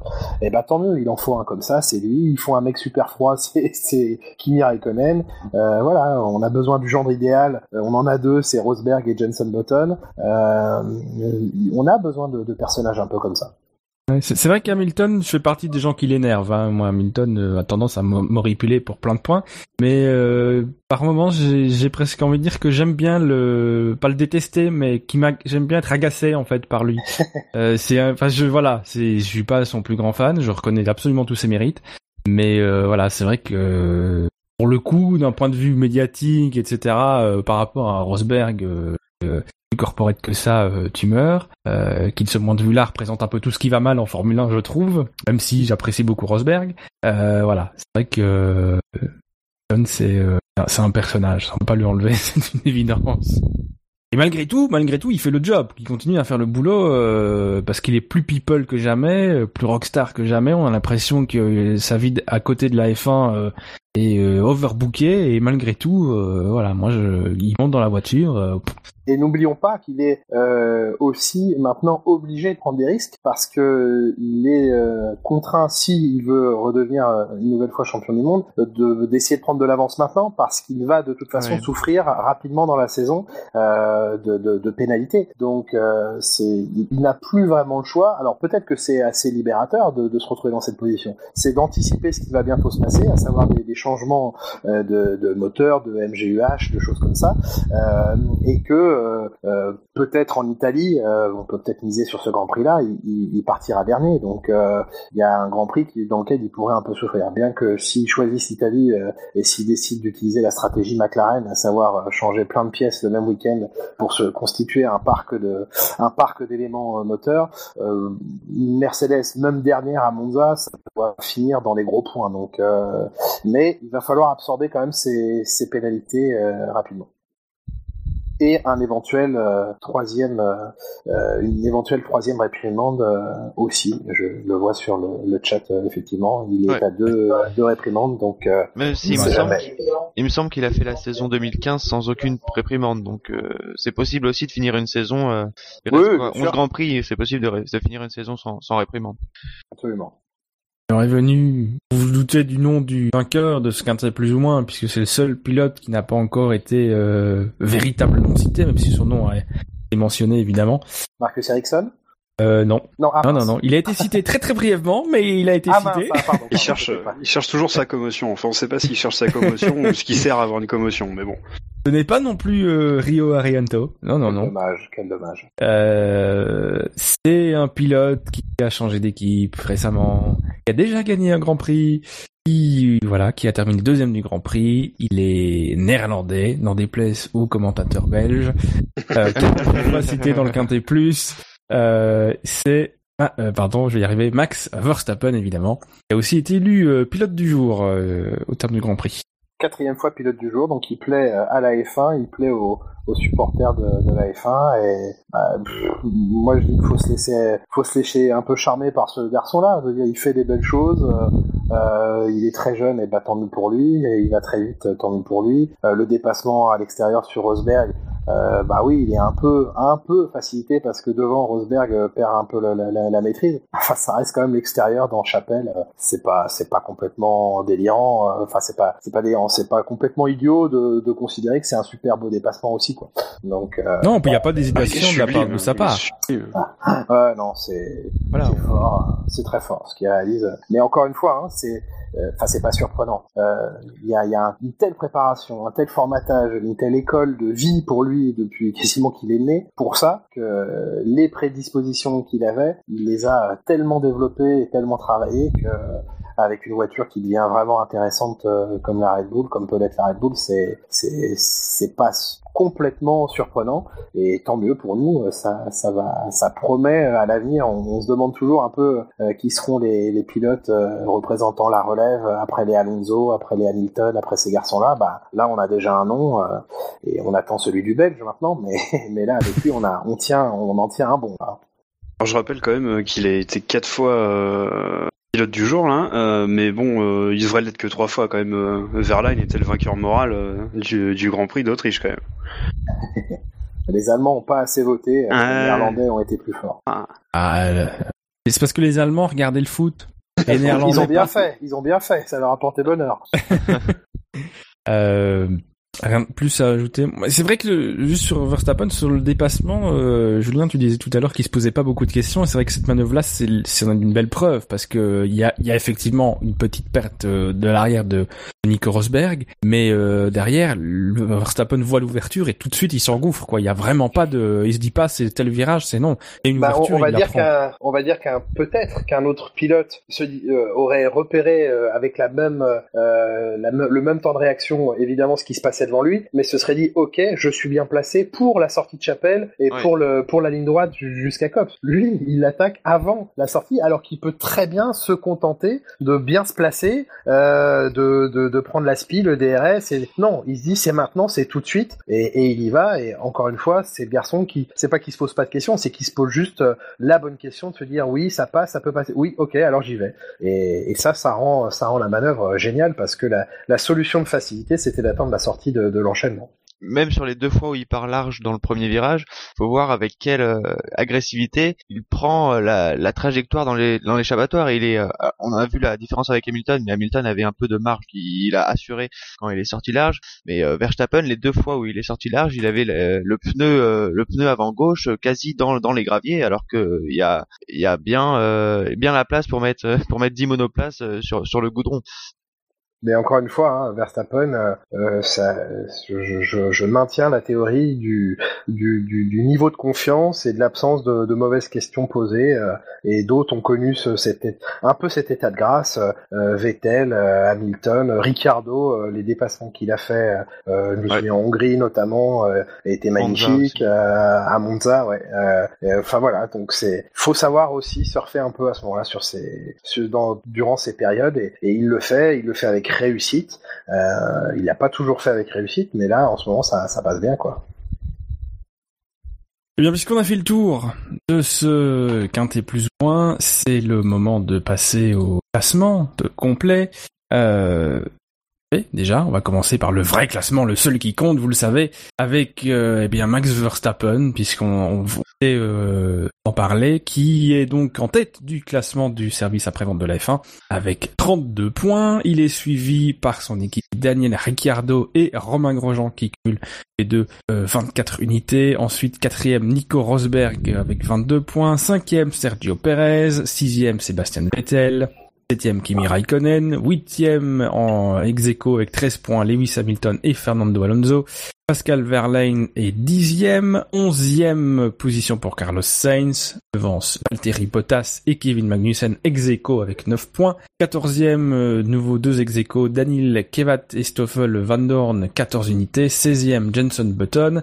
Et 17e position pour Julian Palmer et Nico Hülkenberg avec 2 points. Ensuite, au niveau des points pour les constructeurs, eh bien c'est Red Bull qui mène la danse au classement SAV avec 63 points, 35 points pour Mercedes, 33 points pour Ferrari, As et McLaren suivent avec 24 points, euh, 24 points pardon pour As, 23 pour McLaren, 22 pour Force India, Manor et Renault ont 11 points, 9 points ensuite pour Toro Rosso et Williams. Et les autres écuries de marque, pas de points. Il ne reste d'ailleurs que Sauber, en fait. Voilà, qui, comme en vrai, euh, n'a pas de points.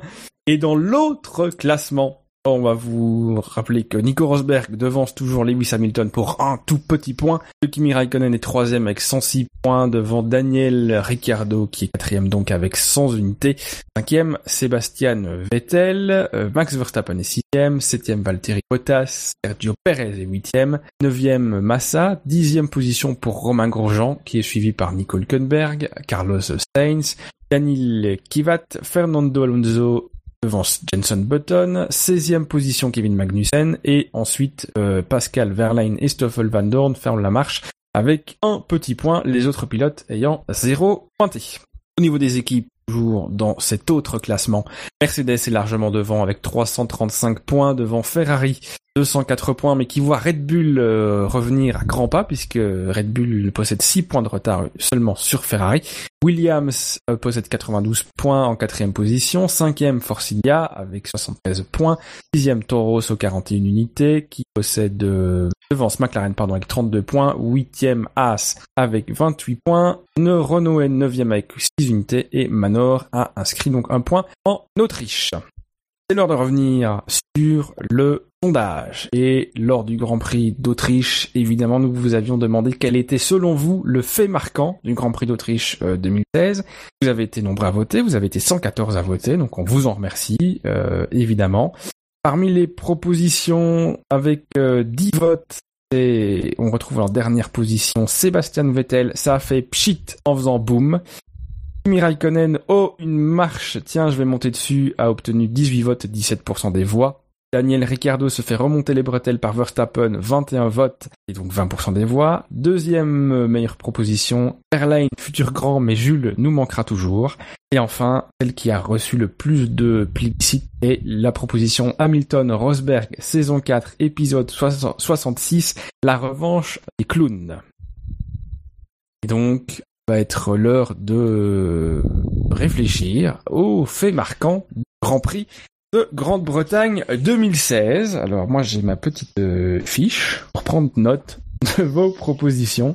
Je ne sais pas qui veut se lancer, qui a une idée de, qui a un oh bah, fait honneur à l'invité. le- Ah, honneur à Julien, quand même.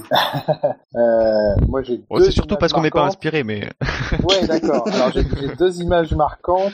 Euh, une positive, c'est le l'instant où où Verstappen attaque euh, Rosberg à, à l'extérieur, le moment où, où il déclenche et il y va. Ça, je trouve ça magnifique. Donc euh, ça, c'est l'image positive. Et l'autre image que je trouve tristement euh, euh, spectaculaire, c'est euh, euh, Raikkonen, Hülkenberg, Vettel, Sainz, Alonso et encore un paquet d'autres qui rentrent tout de suite à l'instant où la safety car entre au stand et, et là on les voit s'aligner et j'entends encore la voix de Villeneuve qui dit mais c'est pas possible. Et effectivement à l'instant on les voit quasiment tous y aller, pas tous évidemment il en reste quelques-uns en piste mais quand même c'est cet instant de euh, ah bah c'est sec, euh, enfin ça ça sèche, euh, enfin euh, on, on passe les intermédiaires parce qu'on peut rien faire avec les pluies. Voilà, ça c'est les deux images euh, que je garderai du Grand Prix. Je préfère garder celle de celle de parce que je suis foncièrement quelqu'un de, de positif, mais mais quand même cette image-là euh, en début de course c'était c'était c'était très dommage. Donc au niveau de la formulation du, du fait marquant, Oula, ça je vous, vous, allez, vous allez faire ça beaucoup mieux que moi. Je me souviens pour pour ce qui est de Verstappen, euh, à- au moment où, où où il a attaqué, euh, avoir dit euh, euh, il va quand même pas lui faire l'extérieur, donc euh, et il est ah mais c'est bien ça. Voilà. Verstappen, Très belle deux phrase. points. C'est très bien, Mais- ça. Il va quand même pas faire l'extérieur. Il va quand De toute même façon, pas on sait faire tous que- voilà. de toute façon, on sait tous que face à l'invité, on perdra, quoi qu'il arrive. Oui. Pour le deuxième, pour l'autre texte, euh, pour le- le- l'entrée au stand les uns derrière les autres, euh, Mais je vous euh, laisse trouver. ouais non mais une proposition ça bien. eh ben voilà, eh ben voilà, eh ben. Qu'il nous en reste quand même. absolument. Voilà, hop, c'est noté. Verstappen, deux points, mais il va quand même pas lui faire l'extérieur. Euh, comme j'anime, je, je, me, je me propose de prendre la dernière position, hein, en Quentin, espérant t'es que chaud, personne quoi. ne pique une petite idée. Bah, je vais faire un truc simple mais euh, mais efficace qui de toute façon euh, a peu de chance. Hamilton, deux points, Royal. Noté. Alors, euh, moi, euh, mon fait marquant, c'est euh, Bert Melander qui n'a pas reçu le, de, le mémo de Toto. Bert Melander N'a pas reçu Pas. le mémo de Toto. n'a pas reçu le mémo, a reçu le mémo de Toto. J'aurais quand même failli voir deux Mercedes euh, se mettre au tas et ça aurait quand même été très rigolo. Moi je vais, comme fait marquant, je vais mettre euh, à défaut d'un titre de champion du monde, euh, Vettel tente de décrocher une médaille dans la catégorie du pilotage acrobatique. Ce qui fait que donc, pour le fait marquant de ce Grand Prix de Grande-Bretagne 2016, vous aurez donc le choix comme d'habitude entre quatre positions. La première proposition, à la meilleure, on va pas vous mentir. Hein.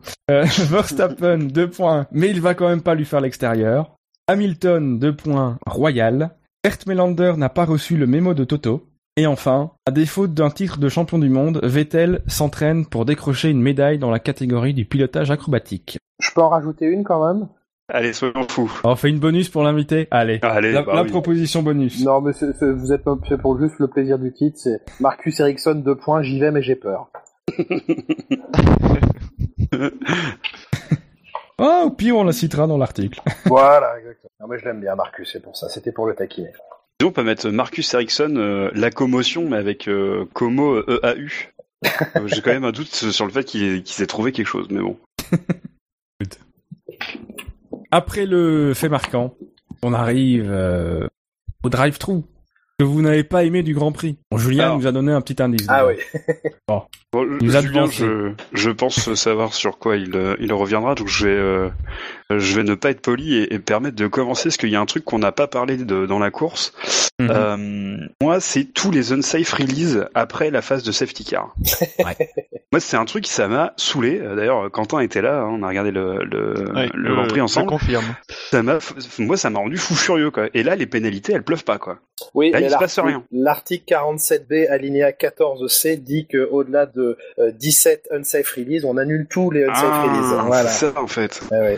Non, parce Moi, que j'ai révisé mon règlement pour ce soir, donc je vous assure, elle existe cette règle. Mais, mais tu, sais, tu sais que Gus Gus ne, ne fait plus partie du SAV depuis cette saison, en fait.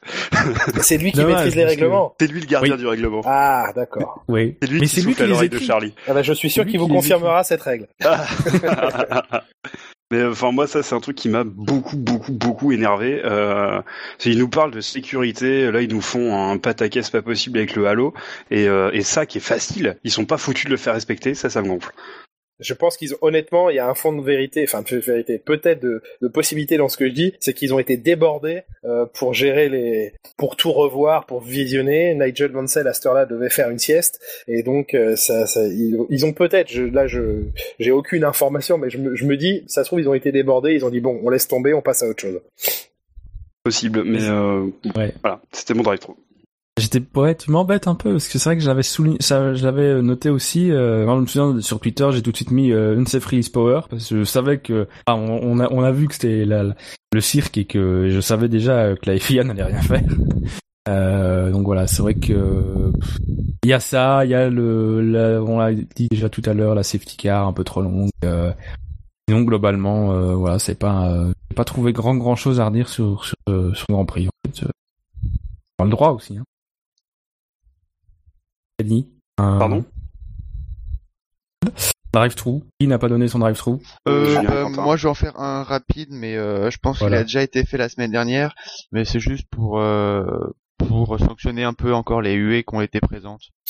Voilà. Il n'y a rien de spécial à dire de plus. On l'a évoqué plusieurs fois et et euh, voilà. Qu'est-ce que vous voulez dire de plus? Non, mais de nouveau là-dessus, je trouve qu'Hamilton, je trouve qu'Hamilton réagit pas mal à, plein de choses en ce moment, malgré tout. Euh, je trouve qu'il a eu, il a eu, les, voilà, il a, il été intelligent encore une, fois- enfin encore une fois. Pour le coup, il a été intelligent de dire euh, si- si- sifflé par Rosberg, euh, tout en si- signant quand même que en Autriche, c'est lui qui avait été sifflé. Euh, voilà. Je pense qu'il a l'air de rien, il le dit lui-même. Je pense que il y a peut-être il y a eu, ça c'est toujours tendu entre les deux, mais il y a peut-être plus que de respect que ce qu'il y a pu y avoir euh, en 2014 ou même peut-être en 2015. Je pense que même s'ils sont plus souvent au clash euh, en piste, j'ai l'impression qu'ils font plus la différence entre la piste et en dehors maintenant. Mais bon, l'impression. Peut-être qu'une impression. Au, rayon des drive-thru également, euh, j'ajouterais Pirelli. S'il vous faut un, s'il vous faut un titre, je dirais c'est quoi vos pneus pluie Des Pirelli? Ah, ils font aussi des pneumatiques. Euh, mais euh, voilà, Non, c'est, c'est, c'est franchement décevant. Maintenant, euh, ne les crucifions pas et espérons, dans l'intérêt vraiment général, que les, les journées de test qu'ils vont pouvoir effectuer cette année pour préparer 2017 seront vraiment utiles et, en- et encore une fois profitables à- aux écuries, aux pilotes et donc finalement au spectacle. Parfait. Bien, on va avoir le temps pour un petit jeu. Puisque après le fait marquant, après le drive-thru, c'est l'heure du coup d'œil dans le rétro. Et vous le savez, nous étions le 10 juillet, dimanche. Et le 10 juillet, il s'est passé, euh, d'un point de vue sportif, euh, que des Grands Prix de Grande-Bretagne, en fait. Il y en a eu 6. C'est le seul Grand Prix qui s'est disputé un, un 10 juillet. Alors il y a eu le Grand Prix de Grande-Bretagne 65, le Grand Prix de Grande-Bretagne 1988, le Grand Prix de Grande-Bretagne 1960, euh, 1994, pardon, le Grand Prix de Grande-Bretagne 2005, le Grand Prix de Grande-Bretagne 2011 et enfin le Grand Prix de Grande-Bretagne euh, 2016.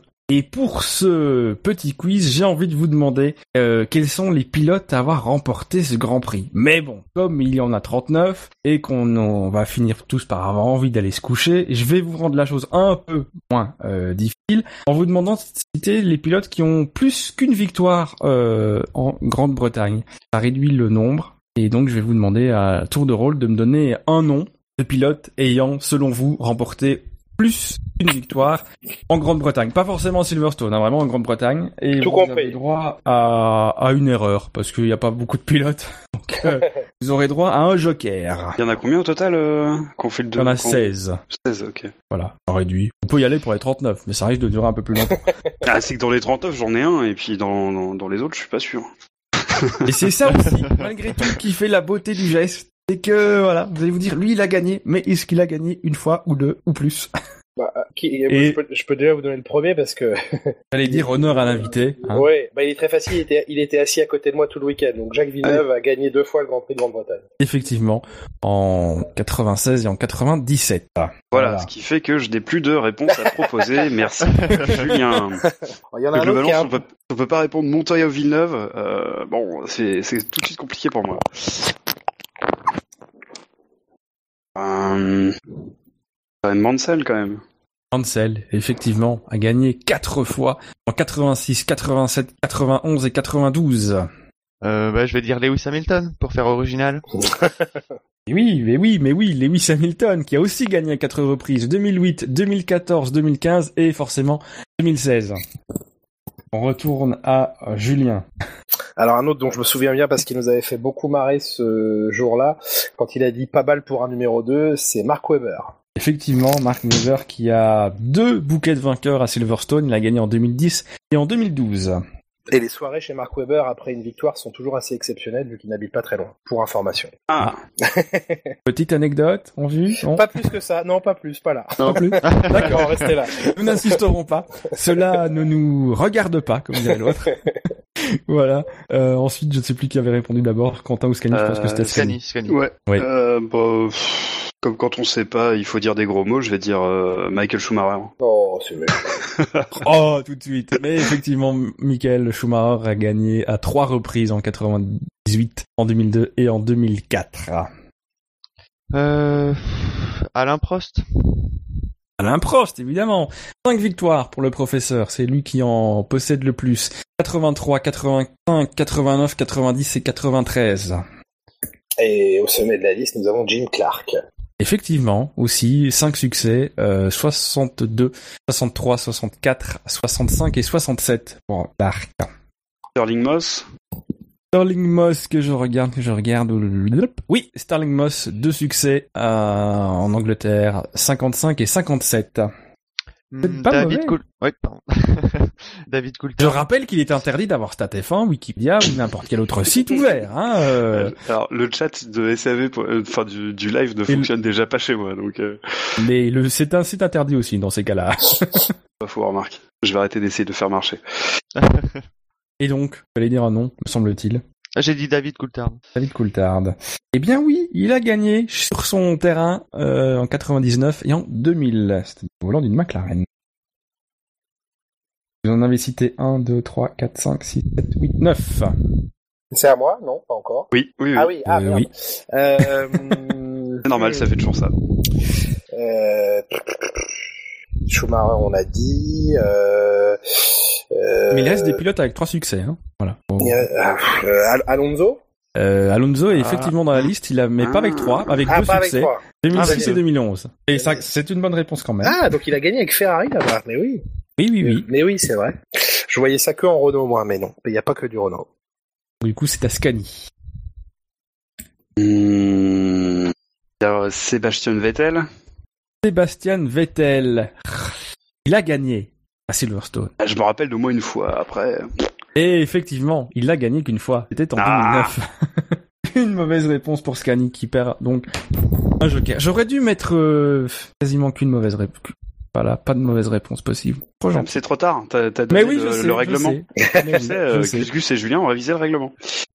Mais euh, Je devrais faire comme la FIA, changer en cours de route, mais bon. Quentin. Non, mais considère Attention, parce qu'en plus- ça compte pas. En off, Julien m'a dit qu'il ferait l'arbitre de ce de ce jeu, donc euh, Je devrais même pas être en train de jouer. oui. euh, euh, Ayrton Senna, s'il a pas été, euh, Ah, je voulais dire Ayrton Senna. c'est c'est un, un Ayrton bon. Senna. Eh bien, Ayrton Senna a gagné, effectivement, une fois en 88. C'est tout Ah, oui. C'est pas Eh, possible. Julien, je te vole une mauvaise réponse. C'est très sympathique, merci beaucoup. Euh, Et donc c'est à moi. Oui. Euh... Mika Hakkinen. Alors, Mika Hakkinen, que je retrouve ma page, que j'ai perdue maintenant. Euh, où est-il, Mika Hakkinen il, est... il a gagné, et qu'une seule fois. Mais c'est Lui pas aussi. possible. Ah, si. Bon, tant pis. Ça fait... Tout le monde a une erreur, ça va... Finalement, c'est pas mal. euh. Ouais.